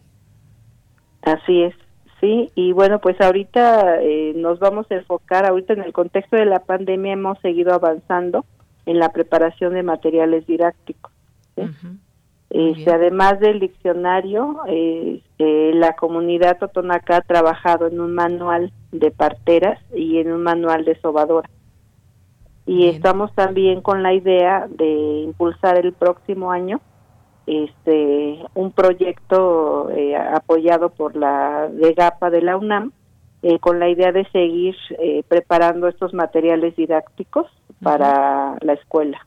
Bien, pues desde aquí, si nos permite, doctora, pues vamos a ir eh, haciendo este acompañamiento informativo de cómo va esta escuela, de estos materiales que en algún momento podamos conocer, darlos a conocer al, al público que, que, nos escucha. Pero de entrada, pues queríamos saber también un poco más de este proyecto para llevar a cabo esta escuela. Así que si nos permite, doctora, eventualmente podríamos seguir platicando sobre este tema. Sí, claro, con todo gusto. Pues para nosotros también es muy importante dar a conocer eh, los trabajos que se están realizando eh, para que, bueno, eh, igual se sumen. Este, ya tenemos por ahí una solicitud para ver si se puede impulsar un proyecto similar en el estado de Guerrero. Entonces, bueno, pues ahorita apenas fueron comentarios iniciales, ¿no? Pero esperamos que esto se pueda multiplicar precisamente por la importancia que tiene la medicina tradicional este, para la atención de la salud y de la enfermedad de la población indígena de este país. Muy bien. Pues doctora, muchísimas gracias. Gracias por platicarnos de, de, este proyecto que va muy bien para la formación de esta escuela y ya, ya estaremos comentando más sobre los avances que se tengan y todas estas materiales y formación que eventualmente se tendrá junto con este acompañamiento que da la UNAM. Muchas gracias, doctora. Claro que sí, con todo gusto. ¿eh? Y gracias también por la invitación. A usted por aceptar. Muchas gracias. Hasta luego. Hasta luego fue la doctora Carolina Sánchez, que es coordinadora de este proyecto del trabajo con los médicos tradicionales y también pues es secretaria académica del programa universitario de estudios de la diversidad y la interculturalidad. Continuamos. Prisma RU. Relatamos al mundo.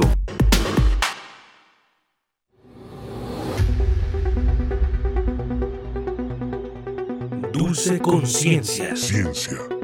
En Prisma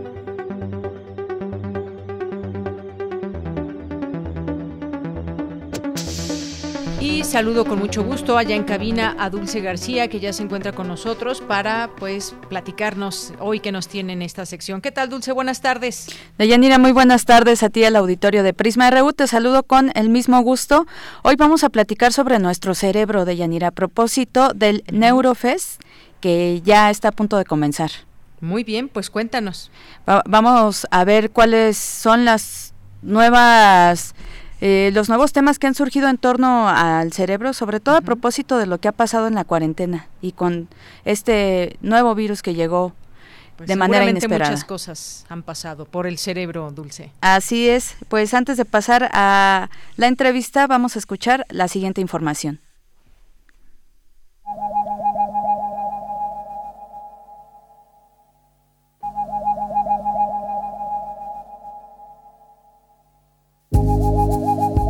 El cerebro controla y regula las acciones y reacciones del cuerpo, recibe continuamente información sensorial, rápidamente analiza estos datos y luego responde, pero controla también la respiración, el ritmo cardíaco y otros procesos autónomos. De ahí que sea importante su estudio. Durante el quinto Festival de Neurociencias Neurofest 2020, se darán a conocer los avances e innovaciones que hay en torno al estudio del cerebro. Cotidianamente nuestro ambiente nos envía señales que nos permiten sincronizar nuestra conducta, tal es el caso de la luz del día y la oscuridad de la noche, la hora que nos marca el despertador para levantarnos, los horarios específicos para ir a la escuela o al trabajo, la hora para comer, entre otras actividades pero cuáles son las consecuencias en el cerebro y la salud de que nuestras rutinas y estas señales cambien drásticamente, como sucedió por ejemplo con la pandemia por COVID-19. Las memorias de nuestros primeros años se olvidan casi cuando se adquieren. Ahora sabemos que esto se debe en parte a las neuronas que nacen en el cerebro infantil.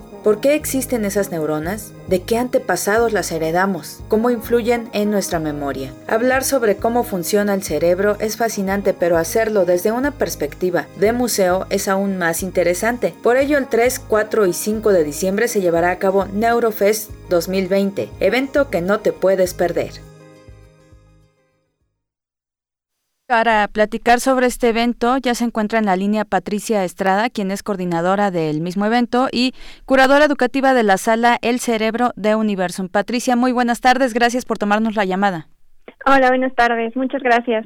Gracias a ti. Pues platícanos cuáles son los temas que se van a abordar en este evento, quiénes van a participar, qué es lo que no nos podemos perder.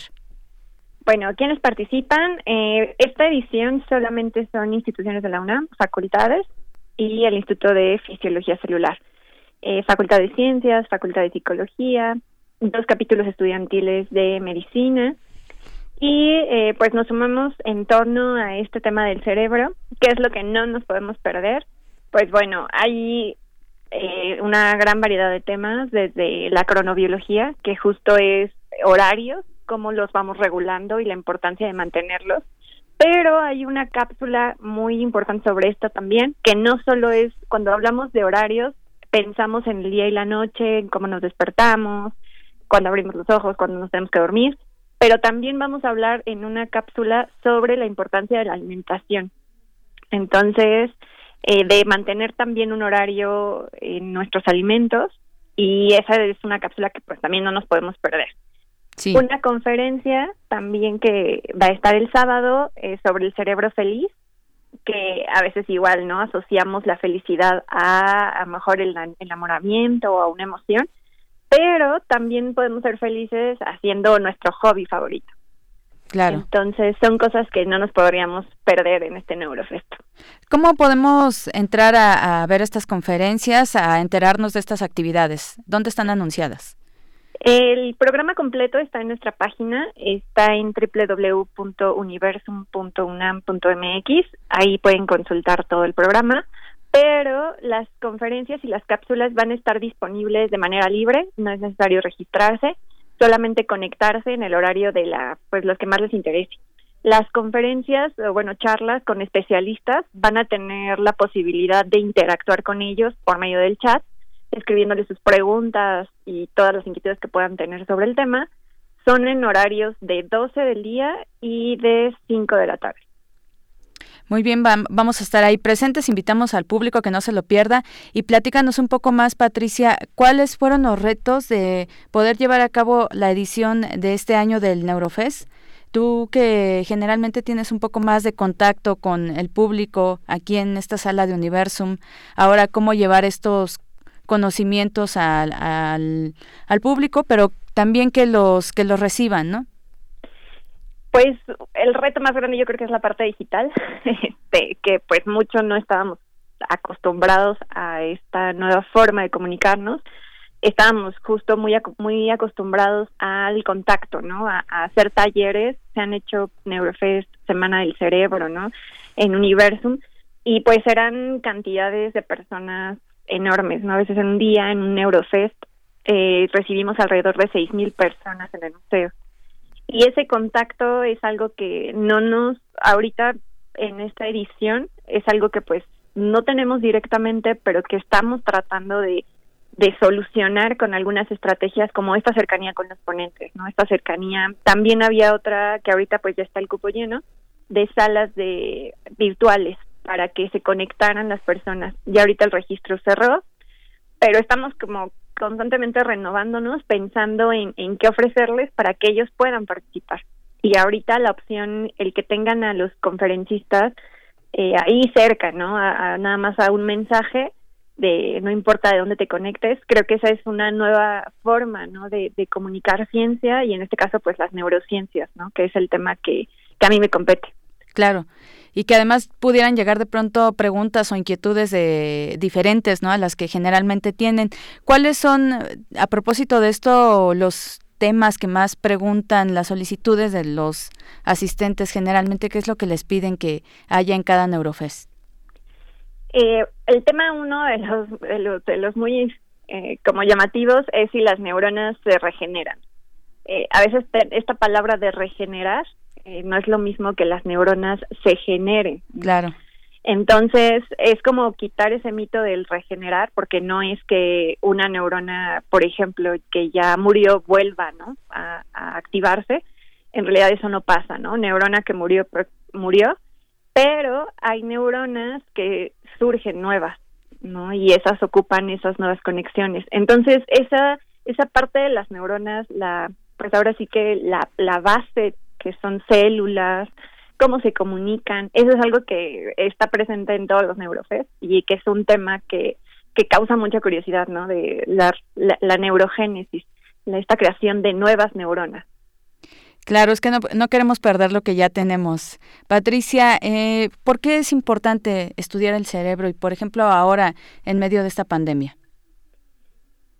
Considero que es importante porque como eh, siempre digo una frase cuando cuando doy alguna conferencia o alguna entrevista que es conocer lo que tengo me va a ayudar a cuidarlo eh, creo que muchas veces conocemos diferentes órganos, ¿no? El corazón, los pulmones, el estómago, ¿no? Si nos duele, ya sabemos, ¿no? Garganta, ahorita con, con COVID, los síntomas, ¿no?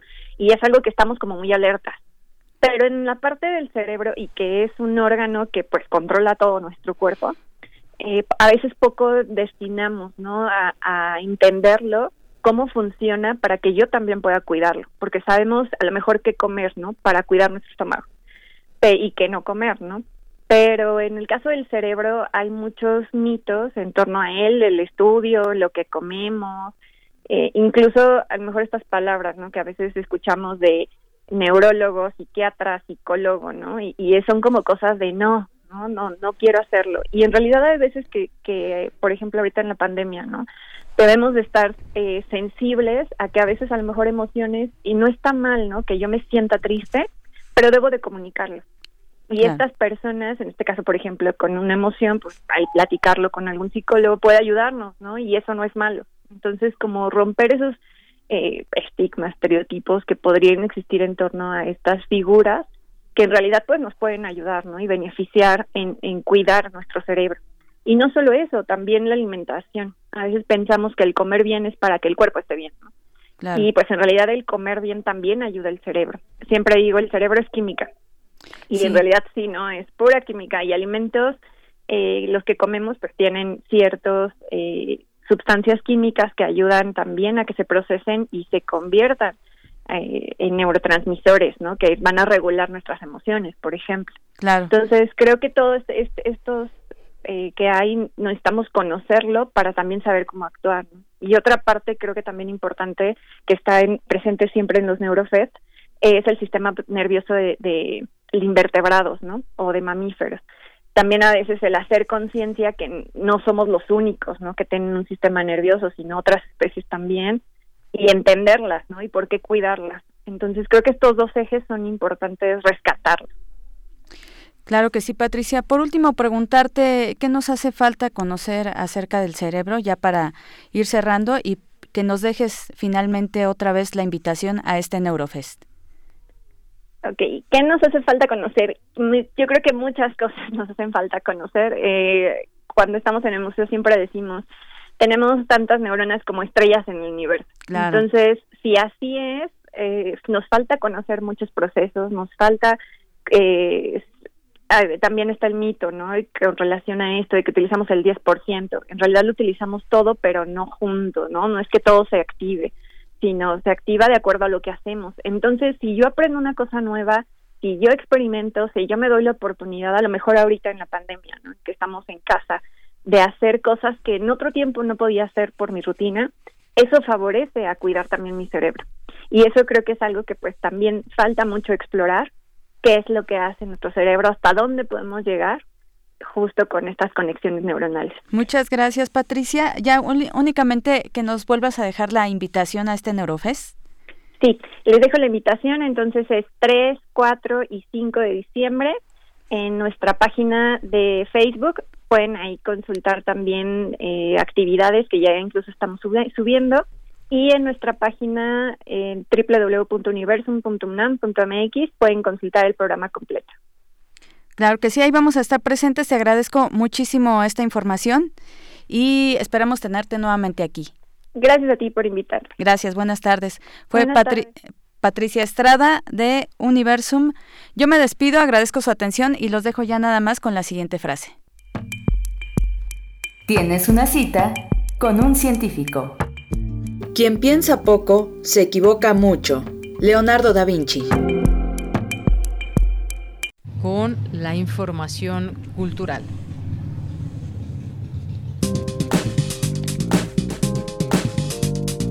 Cultura RU.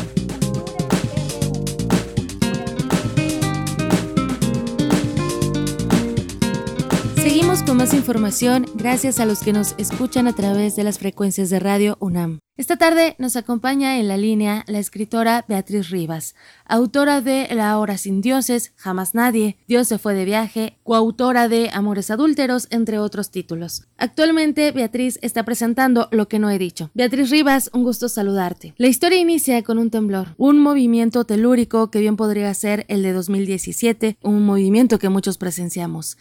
Este es el preámbulo que nos lleva a conocer a la protagonista, un temblor donde no solo se mueve la tierra, algo más que se sacude, sobre todo en la mente y en los sentimientos de Irene. ¿Qué es lo que no ha dicho Beatriz Rivas? ¿O qué nos dice en esta nueva aventura literaria? Pues mira, creo que justo lo que dices es que en los momentos límite, como es un terremoto o como es justamente lo que estamos pasando ahora, una pandemia que nos entiende no solo encerrados, sino al límite del miedo, con duelos, con pérdidas, es, es cuando surgen los recuerdos, las memorias y una manera importante de enfrentarse al espejo y revivir lo que fue una vida, de poner eh, nuestras prioridades en el orden adecuado para saber para dónde seguimos. Si bien escribí esta novela antes de imaginar siquiera que iba a haber una pandemia, creo que es una novela perfecta para este momento, porque es una novela que llega a la esencia, que, que regresa a la esencia del ser humano que, pone en la mesa de, de las discusiones temas tan esenciales como el amor, eh, la culpa, la memoria, la paternidad, la maternidad, etcétera, ¿no? Entonces creo que es una novela ideal, lástima que ya salió en este momento, pero ideal para, para leerse en momentos límite como este que estamos viviendo. Y efectivamente empieza en el, en el terremoto. No es el de, del 2017, es, es, un, es una réplica que hubo como dos o tres meses después la ciudad ya estaba devastada, los edificios estaban a punto del colapso y ahí es donde vuelve a temblar. La protagonista que se llama Irene está en, en un edificio en la colonia Roma y cuando todos se ponen a salvo y se bajan, ella se queda en el edificio y sabe que se puede caer y no se quiere poner a salvo inconscientemente. Así empieza la novela. Y el lector no sabe por qué ella no se quiere poner a salvo de hecho, hay que leer al final para saber por qué se, se, quiere quedar ahí. Bien, Beatriz, referente a los hilos conductores, hablas de la memoria. ¿Se puede confiar en nuestra memoria, en nuestros recuerdos? ¿Realmente olvidamos o solo recordamos lo que queremos recordar? Yo creo que no podemos confiar en absoluto. Yo pensé que sí podíamos confiar en la memoria y cuando empecé a escribir la novela, de hecho empieza con, con ese terremoto y a la protagonista le empiezan a llegar recuerdos como en cascada de toda su vida. Empecé a investigar sobre, sobre el proceso de la memoria a nivel, a nivel neurológico y me di cuenta, y lo dicen los científicos, no yo, que la memoria juega con nosotros. No solo mezcla recuerdos, inconexos, sino inventa recuerdos. Es una memoria muy juguetona, muy lúdica y muy engañosa. Por eso en la novela es parte ficción, parte realidad. Hay capítulos que se llaman imaginerías, que son que son inventos. Y así es como, como juega la memoria con nosotros. Yo antes era muy necia, a partir de esta novela ya no lo soy tanto, aunque me cuesta trabajo no serlo, porque me gusta tener la razón, porque cuando me hablan de algún recuerdo, lo veo perfecto, como si fuera una película. Y ahora que investigué de la memoria me doy cuenta que no es cierto necesariamente, que la memoria sí nos engaña, que la memoria nos pone trampas y que aunque yo lo vea y lo recuerde hasta con colores y aromas, no necesariamente lo que recuerdo es lo que sucedió. Y eso es al mismo tiempo una trampa y un encanto para la ficción. Por supuesto, cada quien eh, tiene su propia historia que va tejiendo con sus recuerdos o con su versión de los hechos en el imaginario colectivo. Beatriz, el lunes presentaste este libro en el marco de la Feria Internacional del Libro de Guadalajara, una edición diferente debido a la emergencia sanitaria en la que nos encontramos. Me gustaría saber cómo viviste esta presentación virtual, qué nos puedes decir de estas formas eh, de interactuar. Pues mira, al mismo tiempo fue triste porque para mí cada año era un ritual ir a Guadalajara, siempre lo hacía acompañada de otras amigas escritoras y era muy bonito ir a todas las presentaciones, correr, correr de un salón al otro, en las noches ir a alguna cantina a brindar. Pero bueno, finalmente la pandemia no nos deja de otra. Qué bueno que por lo menos es virtual. También nos da la facilidad de, de poder asistir a muchos a muchas presentaciones al mismo tiempo, de no tener que movernos. Pero fue fue una una bonita experiencia. Eh, Sara Serchovich, que es una gran escritora, pero además ensayista, una mujer muy, muy, muy luminosa. Me hizo favor de comentar la novela eh, y al mismo tiempo pues tiene sus ventajas porque por los chats había muchas preguntas, muchos comentarios que presencialmente no los hubiera podido ver. Entonces, vaya, yo creo que en cada este, etapa que nos presenta la vida tiene sus cosas buenas y sus cosas malas y ahora no nos queda más que ver lo bueno de, de esta pandemia y lamento que la FIL sea virtual, pero por lo menos hay algo a, a, qué asirnos. Claro. Beatriz, en este espacio radiofónico hemos hablado de tus libros. El año pasado estuvimos en la presentación de Amores Adúlteros. Ahora hablamos de este nuevo proyecto. Hay gente que sigue tu pluma desde hace muchos años, que busca tus talleres. Eh, abriendo más el panorama, ¿realmente se dice todo? Yo creo, yo creo que nunca se dice todo. Y aun cuando quieras decirlo todo hay algo en ti que te que te dice hijo esto no lo digas o esto uh, disimúlalo un poquito y, y yo creo fíjate en, en, alguna entrevista alguien alguien me dijo oye sería interesante y creo que es algo que podríamos hacer todos que cada quien hiciera un ejercicio de lo que no ha dicho. No importa si lo quiere publicar o no no importa si sabe escribir o no así agarrar ahorita una hojita, una pluma y decir, a ver, ¿qué es lo que no he dicho? Porque finalmente lo que no hemos dicho es lo que nos acerca a nosotros mismos, nos hace, nos obliga a hacer un ejercicio de reflexión, un, un uh, como un ensayo de, de qué fue nuestro pasado, en qué camino estamos, si estamos bien o no, cuáles son nuestras prioridades, qué realmente queremos hacer, de qué nos arrepentimos, qué culpa sentimos, qué amores hemos tenido, para ver nuestro futuro de otra manera. Entonces creo que todos deberíamos de pronto de detenernos y decir, a ver, ¿qué no he dicho? ¿Qué me gustaría decir? ¿Qué me gustaría hacer? ¿Y cómo quiero reconfigurarme como persona? Pues creo que eso es importante y valioso, sobre todo en momentos como ahora, en que una pandemia nos, nos han puesto en un momento que no nunca pensamos, ¿no? Nos, ha hecho que nuestra vida cambie por completo. Sin duda sería un buen trabajo, como lo mencionas, sobre todo en estos tiempos. Para finalizar, me gustaría que nos hablaras del proceso creativo. ¿Cómo pensaste la estructura de este libro? Y también que nos hablaras de las referencias que encontraremos. Hay personajes reales que son parte de esta historia. Del proceso me van a matar quienes me escuchen porque tengo talleres literarios y siempre les digo cómo se debe escribir, qué hay que hacer, la tenacidad, los horarios. Yo soy un desastre un verdadero desastre. A veces paso dos meses sin escribir y de repente escribo 50 cuartillas en cinco días.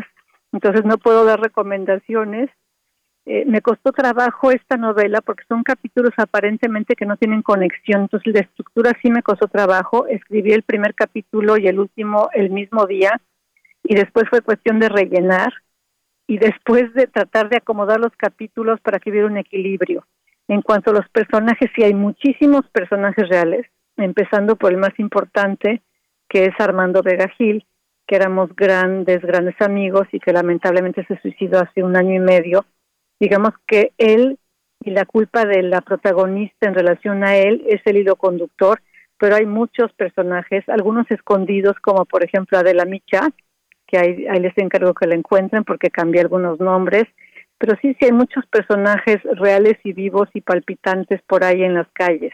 Bien, siempre he pensado que no hay nada mejor que hablar directamente con los escritores. Nos gusta saber la historia detrás del trabajo literario. En ocasiones queremos iniciar lecturas, buscamos recomendaciones, pero no sabemos por dónde empezar. Por ello aquí tratamos de abrir el espacio a los creadores para que nuestro auditorio los conozcan y también sepan que hay en el proceso de, en este caso, la escritura. Beatriz Rivas, gracias por platicar al auditorio estos detalles de lo que no he dicho. Gracias a ti por las preguntas y gracias a los lectores por leerlo y ojalá pronto me empiecen a llegar sus comentarios porque finalmente un libro no se completa sin los ojos de los demás. Claro, invitamos al auditorio a que siga tu trabajo, a que te lea a través de lo que no he dicho. Lo encuentran bajo el sello de Alfaguara. Pueden seguir sus redes sociales. También pueden visitar la página www megustaleer.mx está en formato físico y también digital. Gracias Beatriz Rivas. Mil gracias a ti, un beso a todos. Un abrazo. Ella fue Beatriz Rivas, autora de Lo que no he dicho. Recuerden seguirnos en redes sociales arroba prisma.ru. A mí me encuentran en arroba tamaraquiros-m. Por hoy me despido, les deseo que tengan excelente tarde de Yanira. Hasta mañana. Hasta mañana, Tamara. Muchas gracias. Y ya nos vamos rápidamente. Hace unos minutos tuiteó el presidente López Obrador que Alfonso Romo dejará la coordinación de la oficina de presidencia, pero seguirá siendo mi principal enlace con el sector privado. Lo cierto es que fue funcionario público solo por tratarse de nosotros. Convenimos que estaría dos años y se cumplió el plazo. Nos despedimos no sé si de tiempo, pero escuchamos, y aunque sea un poquito de Peter Punk de los estrambóticos, porque se dio a conocer también el fallecimiento de El Capi, ex integrante y fundador de este grupo, Los Estrambóticos. Hasta mañana.